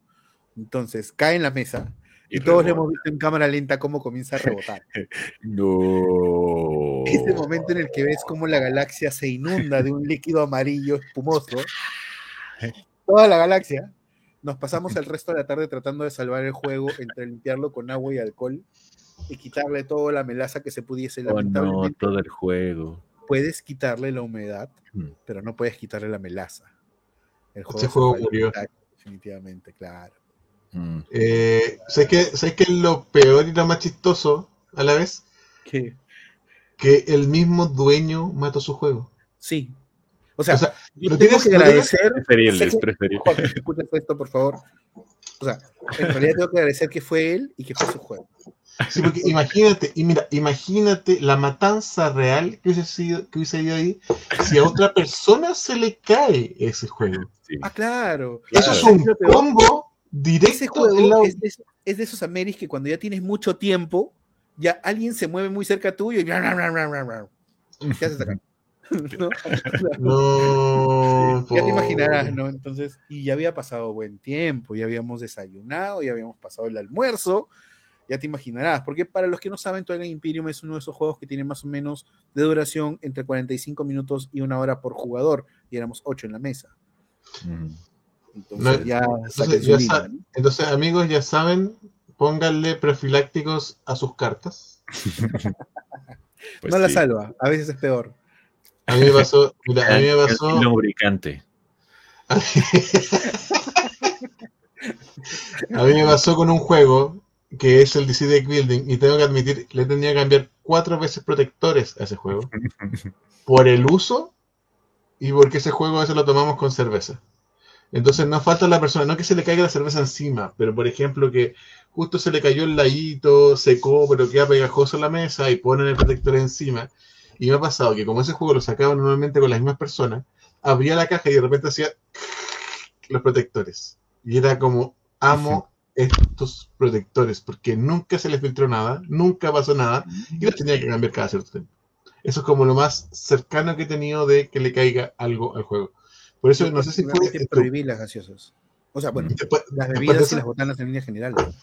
No, después de eso. En mi, caso, en mi caso creo que es el mortal el vino y eso sí me ha pasado dos veces. El video nació por una experiencia real, dos veces que ha pasado. Una con un juego mío y otra con un juego de un amigo. Y más encima vino.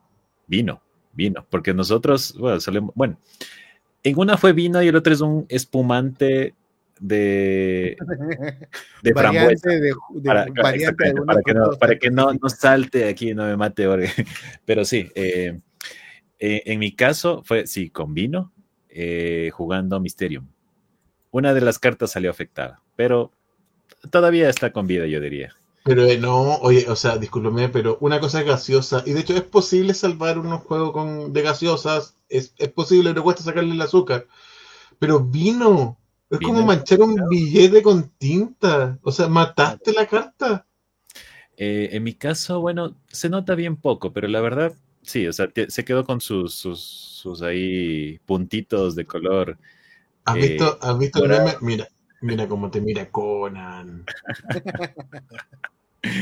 Sí, pero no, en el otro, en el otro es también otro caso curioso, que también se regó este espumante que yo decía, pero las cartas de mi amigo estaban protegidas, y a pesar de eso, el, el líquido logró entrar entre el, entre, No, el- Eh, entre y eso fue lo peor, claro, porque Sí. imagínate, tienes que sacarlo y limpiarlo bien, y eso fue una carta de Exploring Kittens, que esas sí son blancas, blancas, blancas, entonces, esa carta sí murió. Yo el único juego que he utilizado realmente cerca al licor con toda la conciencia del mundo ha sido uno que se llama We Didn't Test Them All. No sé si lo habrán visto, nosotros no lo hemos probado ni un poco. Sí o lo no tengo. hemos testado ni un poco. Yo, yo tengo en español. juego- claro, ya, ese juego es el único que conscientemente lo he utilizado con licor. Pero después, ningún otro juego lo usaría cerca al licor. ¿Y por qué digo que ese juego sí lo utilizo con licor? Porque es un juego absolutamente absurdo y rápido. Y es tan rápido y tan absurdo que, obviamente, o sea, se puede disfrutar dentro de la rutina, ¿no? Es más, tengo una muy buena experiencia con ese, que fue una anécdota muy grande. Tú tienes el juego, sabes que hay una carta que dice, todos pónganse de pie, si eres el jugador más bajo de la mesa, ganas la ronda. Yo mido unos 59. Wow, ese sí no lo tengo en- entre los que. Pobre. Yo mido unos 59. ya te imaginarás en Año Nuevo, ¿no? El ¿Por que qué? perdía un tanganazo. Entonces, ¿Por qué, por qué crees que los chistes de nano abundan aquí? ¿Tú crees que Y yo pensé que, yo pensé en la anterior, no, debe ser altísimo de lo que decía, eh. Pasando de el alto es 1,80. órgano. No, Ah, yo mido unos 59, casi unos 60, no llego en el Pero metro sí. 60. Pero sí, mira, mi- mira, mira, voy a describir en este momento físicamente a David. Barba, barba tupida grande, un corte semi-moicano. De acá veo como la hacha la tiene puesta en la espalda y el escudo también. Si, podemos ver, si lo podemos ver eh, de más cerca, podemos ver las runas élficas tatuadas a sus hombros. Élficas, perdón. La- las runas Mira, ah, las nórdicas tatuadas en sus hombros. O sea, señores, acá está. No, es broma, es broma, es joda. Wow, no, sí, Oh. sí, es, es demasiado bueno. Y de hecho, hay una anécdota también súper graciosa en este juego porque yo lo sugerí en, en Halloween, eh, una fiesta que, que- que me invitaron, donde eh, estaba en boca todo el tema del juego del calamar. No sé si han visto la serie. Sí, sí, tema del juego del calamar, para mí es una viva representación en juego de mesa, porque tranquilamente eliminas a la mitad de la mesa en una sola carta. Oye, pero si es un juego de Nintendo. No, no. El juego del No, calamar, sí. la serie. Sí, yo sé, es un juego de Nintendo. El otro día lo vi, mi hijo estaba viendo así reviews de videos antiguos y había un juego de Mario en el que tienen que hacer exactamente lo mismo. ¿De Mario? No, Sí, no te lo creo, juro. no. Les voy a Debe mandar el video para que lo vean. ser de Minecraft, pero, pero en Minecraft No, no, sacó un mod reciente de eso. Ojo, ojo, yo mientras estamos viendo esto, yo estoy viendo acá los Instagram de mis compañeros y quiero cancelar en este momento a Litus de, turno duro. ¿Y ahora por qué? ¿Y ahora por qué? Ya, no, sí, el otro video, el otro video se entendía que era una joda. Pero acá a David se le va a caer la cara, mira. Por favor, David. ¿Qué va a pasar? ¿Qué va a pasar? Ah, eh, mira, Ah, mira, ahí está lo que yo decía. Para Ese los que- por- Para, para por los si que no saben es que estamos, de qué estamos hablando, hay una foto con botanas que se ven, por lo menos que deberían tener, según mi país, cinco octógonos, acompañado de una crema amarilla que si fuese un poquito más verde sería el luz que convirtió en las tortugas ninjas. Esos son, ese es queso de nachos. ¿Ves? Ah, ¿Ya? Y una copa de vino en medio de un conjunto de cartas que aparentan estar sin forros. Sí. Es mi, mi, mi, amado Richards y que sobrevivió. Estás súper tranquilo. No, ninguna carta fue, fue agredida en este. en oye, esta- Litus, Litus, disculpa, pero mi, mi trabajo acá es hacer este tipo de investigación. Eh, Da- David ya me conoce. eh, David ya, si te das cuenta, David ya no le duele. O sea, le duele, pero no lo dice. Entonces, perdona, perdón. Lo siento, me disculpo con todos los, con los que nos escuchan, pero he cambiado. Soy un. He, cambi- he cambiado. Sí, ahora, ahora ya no tomo, ya no tomas vino. Vamos a tomar Inca Cola. Para ya no mancharlas de color, al menos dejarlas melosas las cartas, pero No, Pero ahí- no, es lo peor que puede pasar, que una carta se llene de melosidad. hmm, El azúcar no sale. El azúcar no sale. ese por cierto no nos pasa. Lo que sí tengo prohibido en mi mesa es comer chitos o doritos de queso mientras estamos jugando a juegos con cartas. Yo o tengo juegos prohibido comer cualquier cosa que tenga grasa. Ah, bueno, claro. No, sí, nosotros, nosotros sí tenemos, pero es obligación tener servilleta o Mm. toalla nova, no sé cómo se Sí, eh, eh, papel pañi- absorbente papel toalla. Ah, bueno, sí. Sí, es obligación. Eso yo suelo pasar pa- pañitos húmedos. Y la típica antes de comenzar, lávense las manos, limpiar bien la mesa, cualquier velocidad antes. Lo que pasa es que hay una cosa que yo creo que uno va aprendiendo ya con el tiempo con los juegos de mesa, que hay juegos de mesa que duelen. Entonces es necesario tener cierta rigurosidad y como no solamente podía caer ahí nuestro amigo Litus, también tenía que caer David. ¿Qué es esto? A ver. A ver, a ver. ¿qué es eso? Ah, tiene... lo que estás viendo un es pie. un pie. Y aunque no lo creas, el pie está puesto ahí al costado y con toda la intención del mundo. El juego no está desplegado. El pie está puesto al costado del juego. No hay garantía, no hay garantía. No hay no garantía de eso. Pueden es como tomar la foto de un bebé y una, y, un- y una botella de veneno ahí, pero digan, no, el bebé y la Amigo. está cerrada. Amigo, Entonces, el bebé de Schrödinger. de hecho es difícil encontrarle foto a, a David en estos momentos. Uh, si vieras mis estados. no. No, la encontré, la encontré. David, la encontré. Ay, pero no sales tú. ¿Será porque tal vez no sea mía? No, si es tuya. Acá dice Ratchet. Que diga Ratchet no quiere decir que sea en mis Estamos- aposentos necesariamente, pero podría ser. A ver, muéstrame. Estamos escrachando cuentas. Eh, ya, si. Yo veo, yo veo, ojo, ojo, yo veo ketchup, mostaza, y está muy una-. Uy, no. al- Estaban comiendo hamburguesas o En papas. efecto. En efecto, es Sí. más, miren, solamente para hacer una cápite importante, la persona que está de pie es un director de juegos de rol. Lo que están haciendo es están jugando juegos de rol. Todo lo que puedan ver en la mesa contiene acrílico, incluyendo el mat de la mesa, solamente para dejarlo claro, ya que quieren este, buscar y hurgar así cositas raras. La Ay, persona no que aparece detrás del, del director de rol, que tiene las manos cruzadas, es Jorge, el dueño de Twilight Imperium 3. No vamos a hacer más acápite. Oh, ah, la este, el resto de gente que está en esa sesión está jugando rol para ser exactos y están en un lugar que se llama Luz Arena y todo lo que está allí está preparado específicamente para soportar grasa o el embate de cualquier cosa Ah, que se caiga. yo, tengo, yo tengo ahí una observación. Dime. Entonces, eso quiere decir que las hojas de personaje estaban hechas en papel servilleta. No, las hojas de personaje son de cada Y jugador y la responsabilidad. la hoja de eso. No, eso ya le responde la responsabilidad de cada jugador. Pero el material de juego está totalmente acrílico, si lo pueden ver. Es más, se nota en el mismo tablero que está en la mesa. Es más, Ay, una, una cápita adicional, eh, todo lo que puedan ver se puede trabajar con plumón de pizarra. Entonces soporta básicamente manchas de grasa. Que No puedo, líquidos. no, no, no- no puedo cancelarte, David. ¿De qué manera te puedo cancelar? Por favor, muestra una imagen. Well played, well played. Lo que pasa es que, o sea, ya Sí. cuando hablamos de negocio, ya hay otras características que tienen que tener en cuenta con relación a algunos juegos, ¿no? Por ejemplo, lacas protectoras para evitar la humedad o para evitar las manchas. Los forros con doble tapa, o sea, ya no estamos hablando del forrito de Magic o de Pokémon o de Yu-Gi-Oh! que se abre por la parte superior. Entonces, este, y solamente para, hacer, para dejar en claro el comentario anterior, no es que sea acrílico, es que está enmicada. El mapa, el playmat en el que están jugando, está enmicado. Es como este Ah, plásticos a calor. Plastificado. Plastificado. Sí, muchas gracias, esa es la palabra. No es acrílico el nombre, es plastificado. Estoy haciendo el acápite solamente por si acaso a alguien se le ocurra preguntar, alguien así como Alejandro que se le ocurra Ya. preguntar. Listo, listo, lo logré. Le Lo logré. Lo logré, lo logré, lo logré, lo logré. De verdad me costó esta. A ver, cuéntame. A ver. ¿Qué, me- qué me vas a querer sacar? No, sí, es que lo siento, lo siento porque hay que hacer esto, porque yo en ninguna de mis fotos van a encontrar algo por el estilo, porque es nuevo.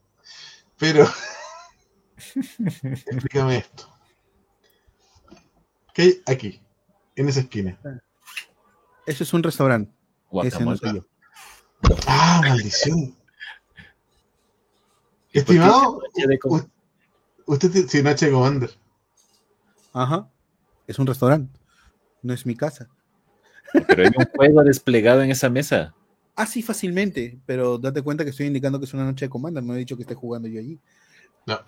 Dice Powered by Rat's Edge. En efecto, yo auspicio la noche. Ay, ya, ya, listo, dejémoslo ahí. No, no, no, juegos. Bueno, cambiamos, cambi- No va de tema. Sí, no, puedo- no, no, puedo- no puedo seguir con este intento de acusar a David de algo. No, en el tema de juegos de mesa sí trato de ser muy cuidadoso. No voy a negarlo que en algunas situaciones he permitido a algunos amigos muy cercanos que tengan un vaso en la mesa o tengan una botella, siempre con el cuidado respectivo. Por ejemplo, cuando la gente quiere poner una botella en la mesa, normalmente debe ser una botella de taparrosca. Si lo que van a tener en la mesa es un vaso, normalmente el vaso está porque hemos parado el juego. Terminamos la tertulia y continuamos el juego. Si la gente va a consumir algo, normalmente lo podemos consumir o a un lado del tablero, dependiendo de lo que sea, o fuera de la mesa, repito una vez más, dependiendo mucho de lo que sea. Como dice Litus, no voy a permitir nunca el chitos o cualquiera de esa variante este, tóxica, colorante, grasosa que se pegue en los dedos. Esa cosa que Claro, no, hay forma, no hay forma. No hay forma. Es más, al punto que en algunas situaciones algunos amigos me traen como este, como decirlo, eh, como regalo para venir a jugar, me traen los paquetes completos de este piqueos tipo snacks, esas cosas que vienen Ofrenda. con. Sí, las Ofrenda. ofrendas, gracias. Y aunque suenen malo, las ofrendas es un, bueno, las comeremos después y tiramos la bolsa por detrás. Al punto que muchas de esas bolsas todavía las tengo y cualquier día las saco para que las vean. Tengo como 50.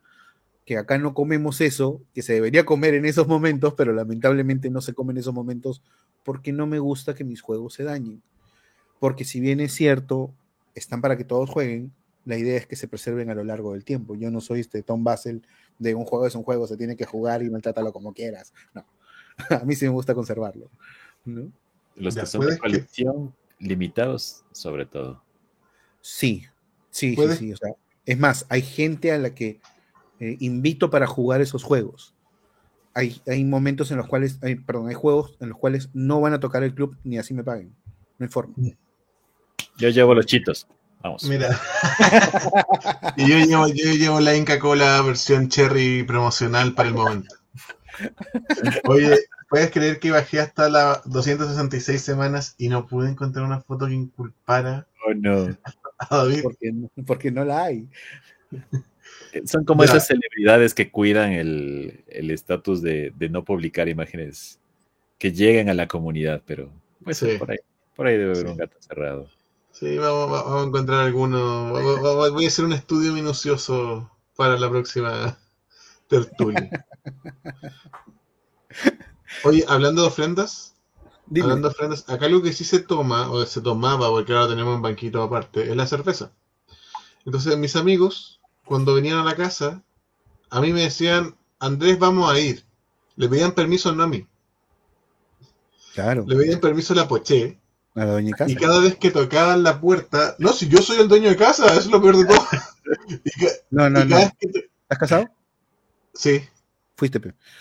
Ah, y cada vez que tocaban, cada vez que tocaban la puerta para poder entrar, tú abrías la puerta o la pocha abría la puerta y ya era un show que se hacía siempre en ese momento. La pocha abría la puerta y tú veías a alguien arrodillado, manos extendidas hacia arriba, con un six pack de cerveza diciendo es solo para usted, a mi señora. De hecho, Cero de Wine, que una de las personas que, ha- que, que- que se mete a veces en las transmisiones y siempre vela porque la Pocho gane, es por eso.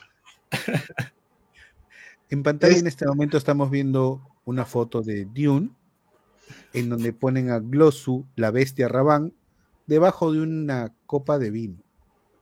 No es vino, es de espumante. Ah, bueno. Disculpe usted, se ofende hasta Chile también. es espumante rojo. Eh, Voy a traer otra. Es que, de hecho, lo acabo de comprar en el súper hoy día. Ya, ya lo van a ver. Es, demasiado rico, pero ya- ya- les voy a traer Letus, Le- Letus acaba de recibir lo que es la iniciación entre, entre David y yo. Lo peor, es Ay, que, lo peor es que nos pone una carta de Dune y nos enseña el maltrato que le está haciendo a la pobre carta. No, definitivamente es una tortura. Pero bueno, cambiando un poco el tema y ya para comenzar Sí. a ver el cierre del programa. mientras esperamos, mientras esperamos el, el espumante de. La pregunta del millón es, ¿qué juego de tu ludoteca te arrepientes de tener y que no tenga que ver con The Walking Dead? No, puta, me la pusiste difícil. Me la pusiste difícil. A ver. ¿Qué juego me arrepiento? Esta, esta pregunta no estaba preparada. Esta pregunta no estaba. No, no, no estaba pensada. Mm. Aquí está. Mira, lo que ha traído Litus. Litus nos está mostrando en este momento una botella de espumante. costumbre mientras, mientras jugamos. de, Este espumante es demasiado delicioso. Es como. Es un vino dulce. Espumante. Dice, Recuerda que, no, por allá exista uno de estos. recuerda que no puedes decir champaña porque si no nos van a, nos van a banear. Acabas de decir. No, de- denominación de origen. Sí, Ah, ya. salud, salud. La pregunta era, ¿qué juego te arrepientes de tener en tu ludoteca? Lo logré, lo logré. Que no tenga que ver con The Walking Dead. Lo logré. No, espera. Litus, eh, te he emparejado la cancha. ¿Qué pasó? ¿Qué pasó? A ver. David, Te no. Oh. Ah, ya. Ahí está. David, cigarros, cigarros, Cigarros, no. bebida, polvo por todos lados. En Por efecto. favor. ¿Qué ocurrió acá? No sé, no es mi casa. Yo no tengo responsabilidad sobre eso. No, pero. Pero ¿qué están jugando? Es el, Del el talismán. Está- ese está juego lleno es. Ay, Talismán. ¿cómo se llama? Talismán, Talismán. sí. Talismán. Oye, pero ¿qué le pasó? Es- Ese es cuando, igual que yo cuando era medio órgano, ¿no? O sea, peligro de manchar e incendiar la mesa. Muy probablemente. ¿Pero qué pasó ahí? Ay, buena pregunta. no dice. Es, ese, es, ese es David del pasado, ¿no? Uf. Eso Del tener por lo 2000. menos 10 años. Del 2011, hermano. ¿Ves? 10 años como mínimo, claro. Cacha que tuve que llegar al 2011 para poder encontrarte algo con que inculparte. Pero no es mío. Sea, no es mi lugar. Ah, bueno. ¿Está o no está en esa escena? Ah, no, sí, sí estoy. No lo he negado. Ah, Entonces. No, es, es- es como los- es como- las drogas son malas. Lo típico meme. No. Me hackearon. Me hackearon, sí. Mucho No, no vamos a está diciendo lo mismo acá también. Sí, por eso no, no vamos a decir como cierto político que había dinero en el, en el baño, no. Ah, eh, Esto estaba, cayó. En Ya. O sea, básicamente ustedes saben, yo coloco mis reglas en el club, en mi espacio. Pero afuera lo que quieras. Afuera lo que cada uno quiera Pero hacer es su con mis tema, juegos, mío. pero lo que quieran. En efecto. Por ahí me dicen, las drogas son malas, no sé.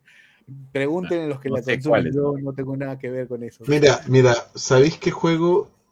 Ah, ¿qué significa? Ya. Para la gente que nos puede estar escuchando, eh, por si acaso, peruana, que pueda estar escuchando cabro, en Chile significa chico, o cabro chico, una persona, varón. Es una persona, Eh, hombre. Sí, sí, por si acaso, para, para ponerlo en contexto. Eh, mira, ¿sabes qué? Un juego que me puedo haber arrepentido, un juego que me puedo haber arrepentido, y me va a doler lo que voy a decir, son las expansiones del DC Deck Building. A mí sí me gustaron. Que juegan por sí mismos. Es que lo que pasa es que conocí el Marvel, Marvel Legendary. Ya, lo que Y sí pasa las es que Marvel. Legendary es mucho más juego que es otra cosa. Sí. Pero otro juego que es que la verdad, mira, te podría decir, y acá la gente de Chile me va, ojalá no haya ningún chileno escuchando esto, pero hasta el mala leche lo jugué en su momento. El Cards Against Humanity eh, chileno. Y este tema ya lo toqué contigo, un tema bastante censurable. Ya, mira, Eh, acá el mismo juego se llama CTM, PTM y no me acuerdo qué otra más, que son siglas, que obviamente todas asumen algún insulto, pero por debajo le han puesto otro nombre, ¿no? Tratando de aclarar. pero, ¿lo tienes en tu ludoteca? No, yo no los tengo. O sea, soy sincero, no tengo ni el Cards Against Humanity original.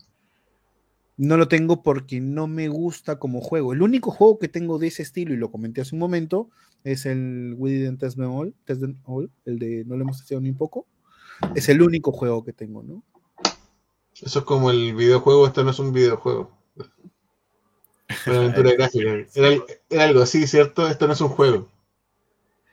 Ya, Sí, entonces, si no sería eso, podría ser el mala leche.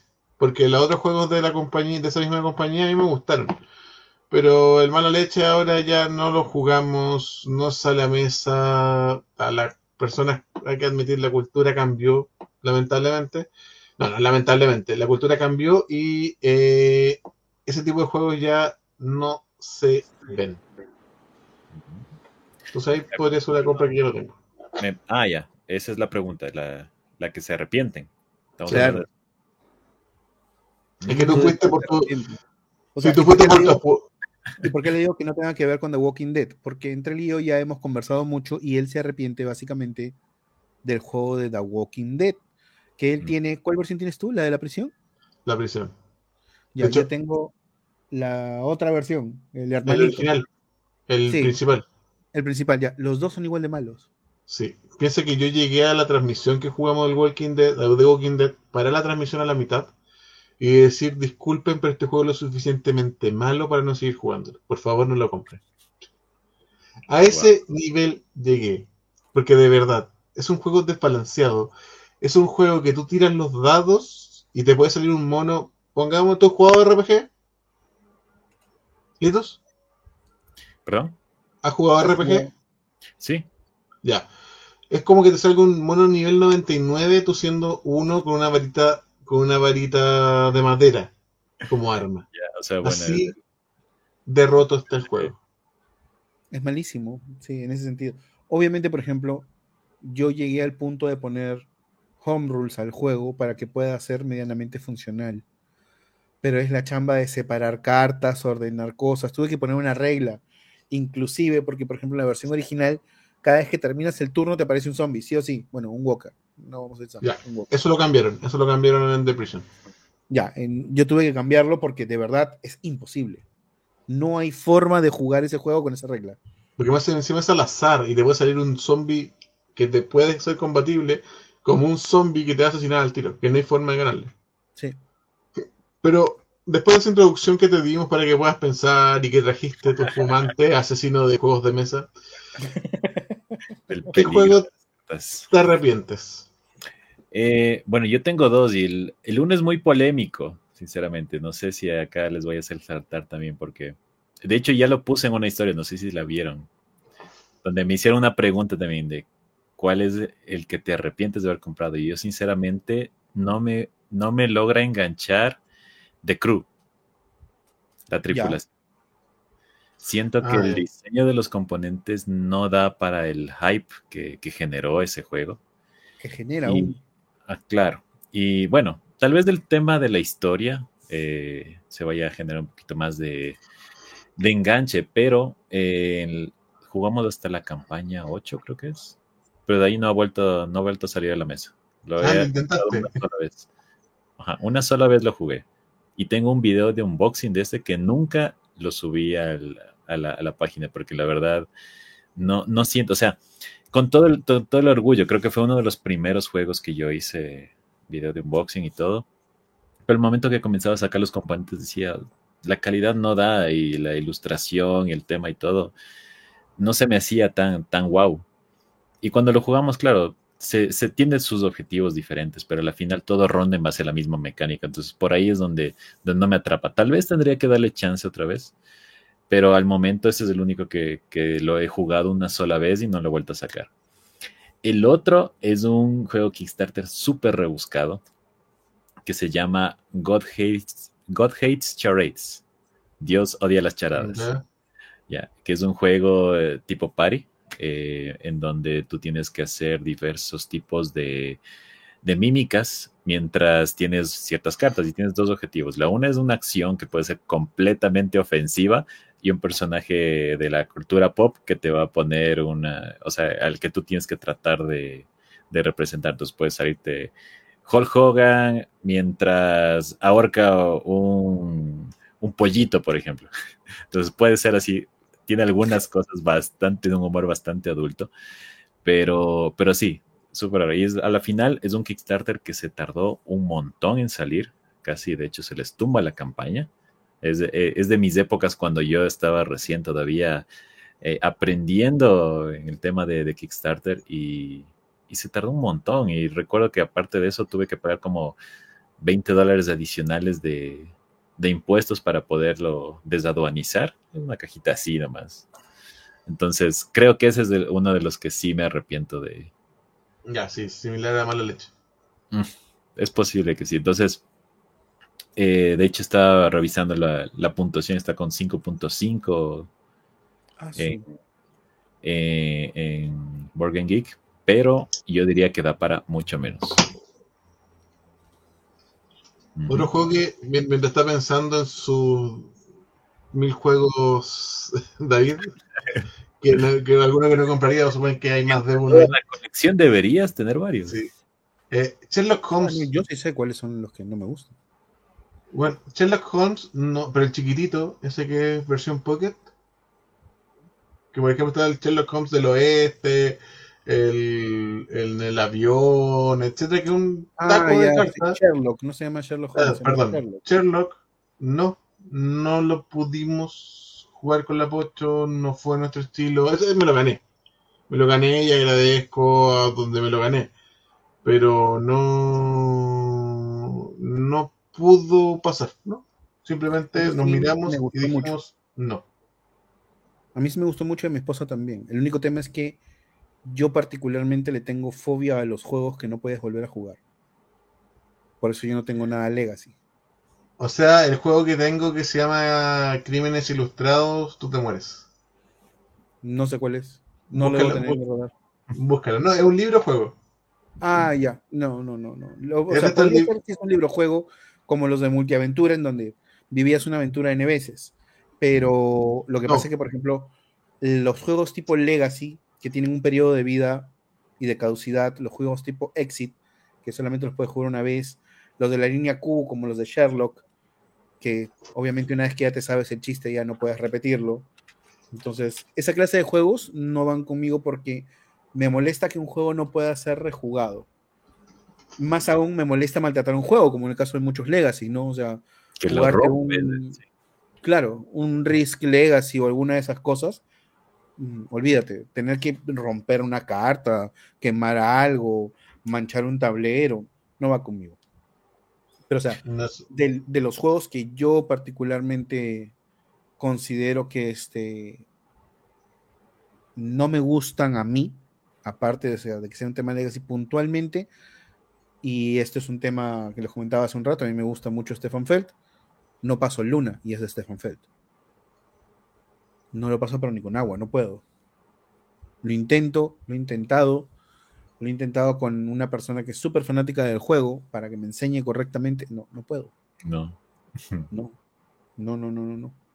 Sin embargo, por ejemplo, los juegos de descubrimiento, crímenes ilustrados, no, no lo he visto nunca. Este juego te daría fobia porque es un par de hojas, una historia y es resolver el crimen. Son 12 crímenes. El, jue- el libro dejó de servir. Ya, pero es que es un libro y el sentido es otro. A lo que yo me refiero es, por ejemplo, juego con tablero, componentes, fichas, cartas, todo lo demás que se te puede ocurrir y que Los tengas ir que rompen. rompiendo, maltratando, cortando, no, no. Eso no va conmigo. Sí, Y el otro juego que sí tendría en mi lista, que por más que lo intenté, mira, me lo regaló la gente de Devir, muy buena gente, muchas gracias, pero no me pega, es Silk. Silk, Sí, Silk. la precuela de, Recuerda de, que de Bitoku. Cierto, eso, eso ayer lo vi que, que te viene con unos componentes. Bitoku te viene con unos componentes que los puedes usar en Silk. Ah, sí, eso no Sí. sabía. Ac- Ya. Acabamos de arruinarle un juego a. No tengo Bitoku en mi lista. Particularmente no lo tengo, eh, por lo menos no en este momento. Aparte que este mm, no voy a tirarme el juego abajo, pero o sea, he escuchado comentarios mixtos, ¿no? Buenos y malos del juego. No estoy diciendo que el juego está malo, porque no lo voy a decir, porque no lo he probado. Eh, al margen del juego, si es bueno o si es malo, si me gusta a mí, para mí va a ser bueno. Pero este he escuchado comentarios muy mixtos del juego en este punto. ¿no? Sí. Mm. Yo he escuchado que es, es el hijo del estudio Gimli. Si el estudio Gimli tuviera hijos con la cerda. Y ahí sale Bitoku. Ya, lo que pasa es que, o sea, a mí sí me gusta Vita la Cerda como diseñador, me gustan sus juegos, me gusta el peso que tienen sus juegos. Pero, como te digo, no lo tengo en mi lista en este momento porque no es un juego que yo considere ahorita de probar. Yo tenía mucho hype por el juego. Apenas llegaron las primeras copias a mucha gente, vi muchos comentarios muy positivos. Y ya después comencé a recibir comentarios que iban en contra. Pero son por temas no de mecánica, sino de complejidad de juego o por complejidad visual. ¿no? O sea, hay una parte del centro del tablero que todo el mundo me dice que sí, ahí se concentran muchas cosas y tienes que memorizarlas muchas veces para saber cómo funcionan. Ya, bueno, lo mismo que casi cualquier juego, ¿no? Que es pesado, medio, medio alto, ¿no? O este, en algún momento te pierdes por la estructura del tablero. Bueno, ya. Juego, juegos de Vital la Cerda en donde había un simbolito en medio de estos 428 símbolos. Entonces, claro, ¿no? Entonces, no es que me preocupe eso.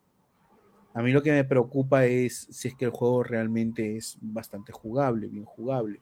Y lamentablemente, o sea, para tener una opinión con eso solamente tienes de a dos. O te esperas un buen tiempo a ver qué opina la gente ya una vez que lo haya jugado, se haya pasado el hype, y este, la gente que no está esperándolo por el hype lo esté probando.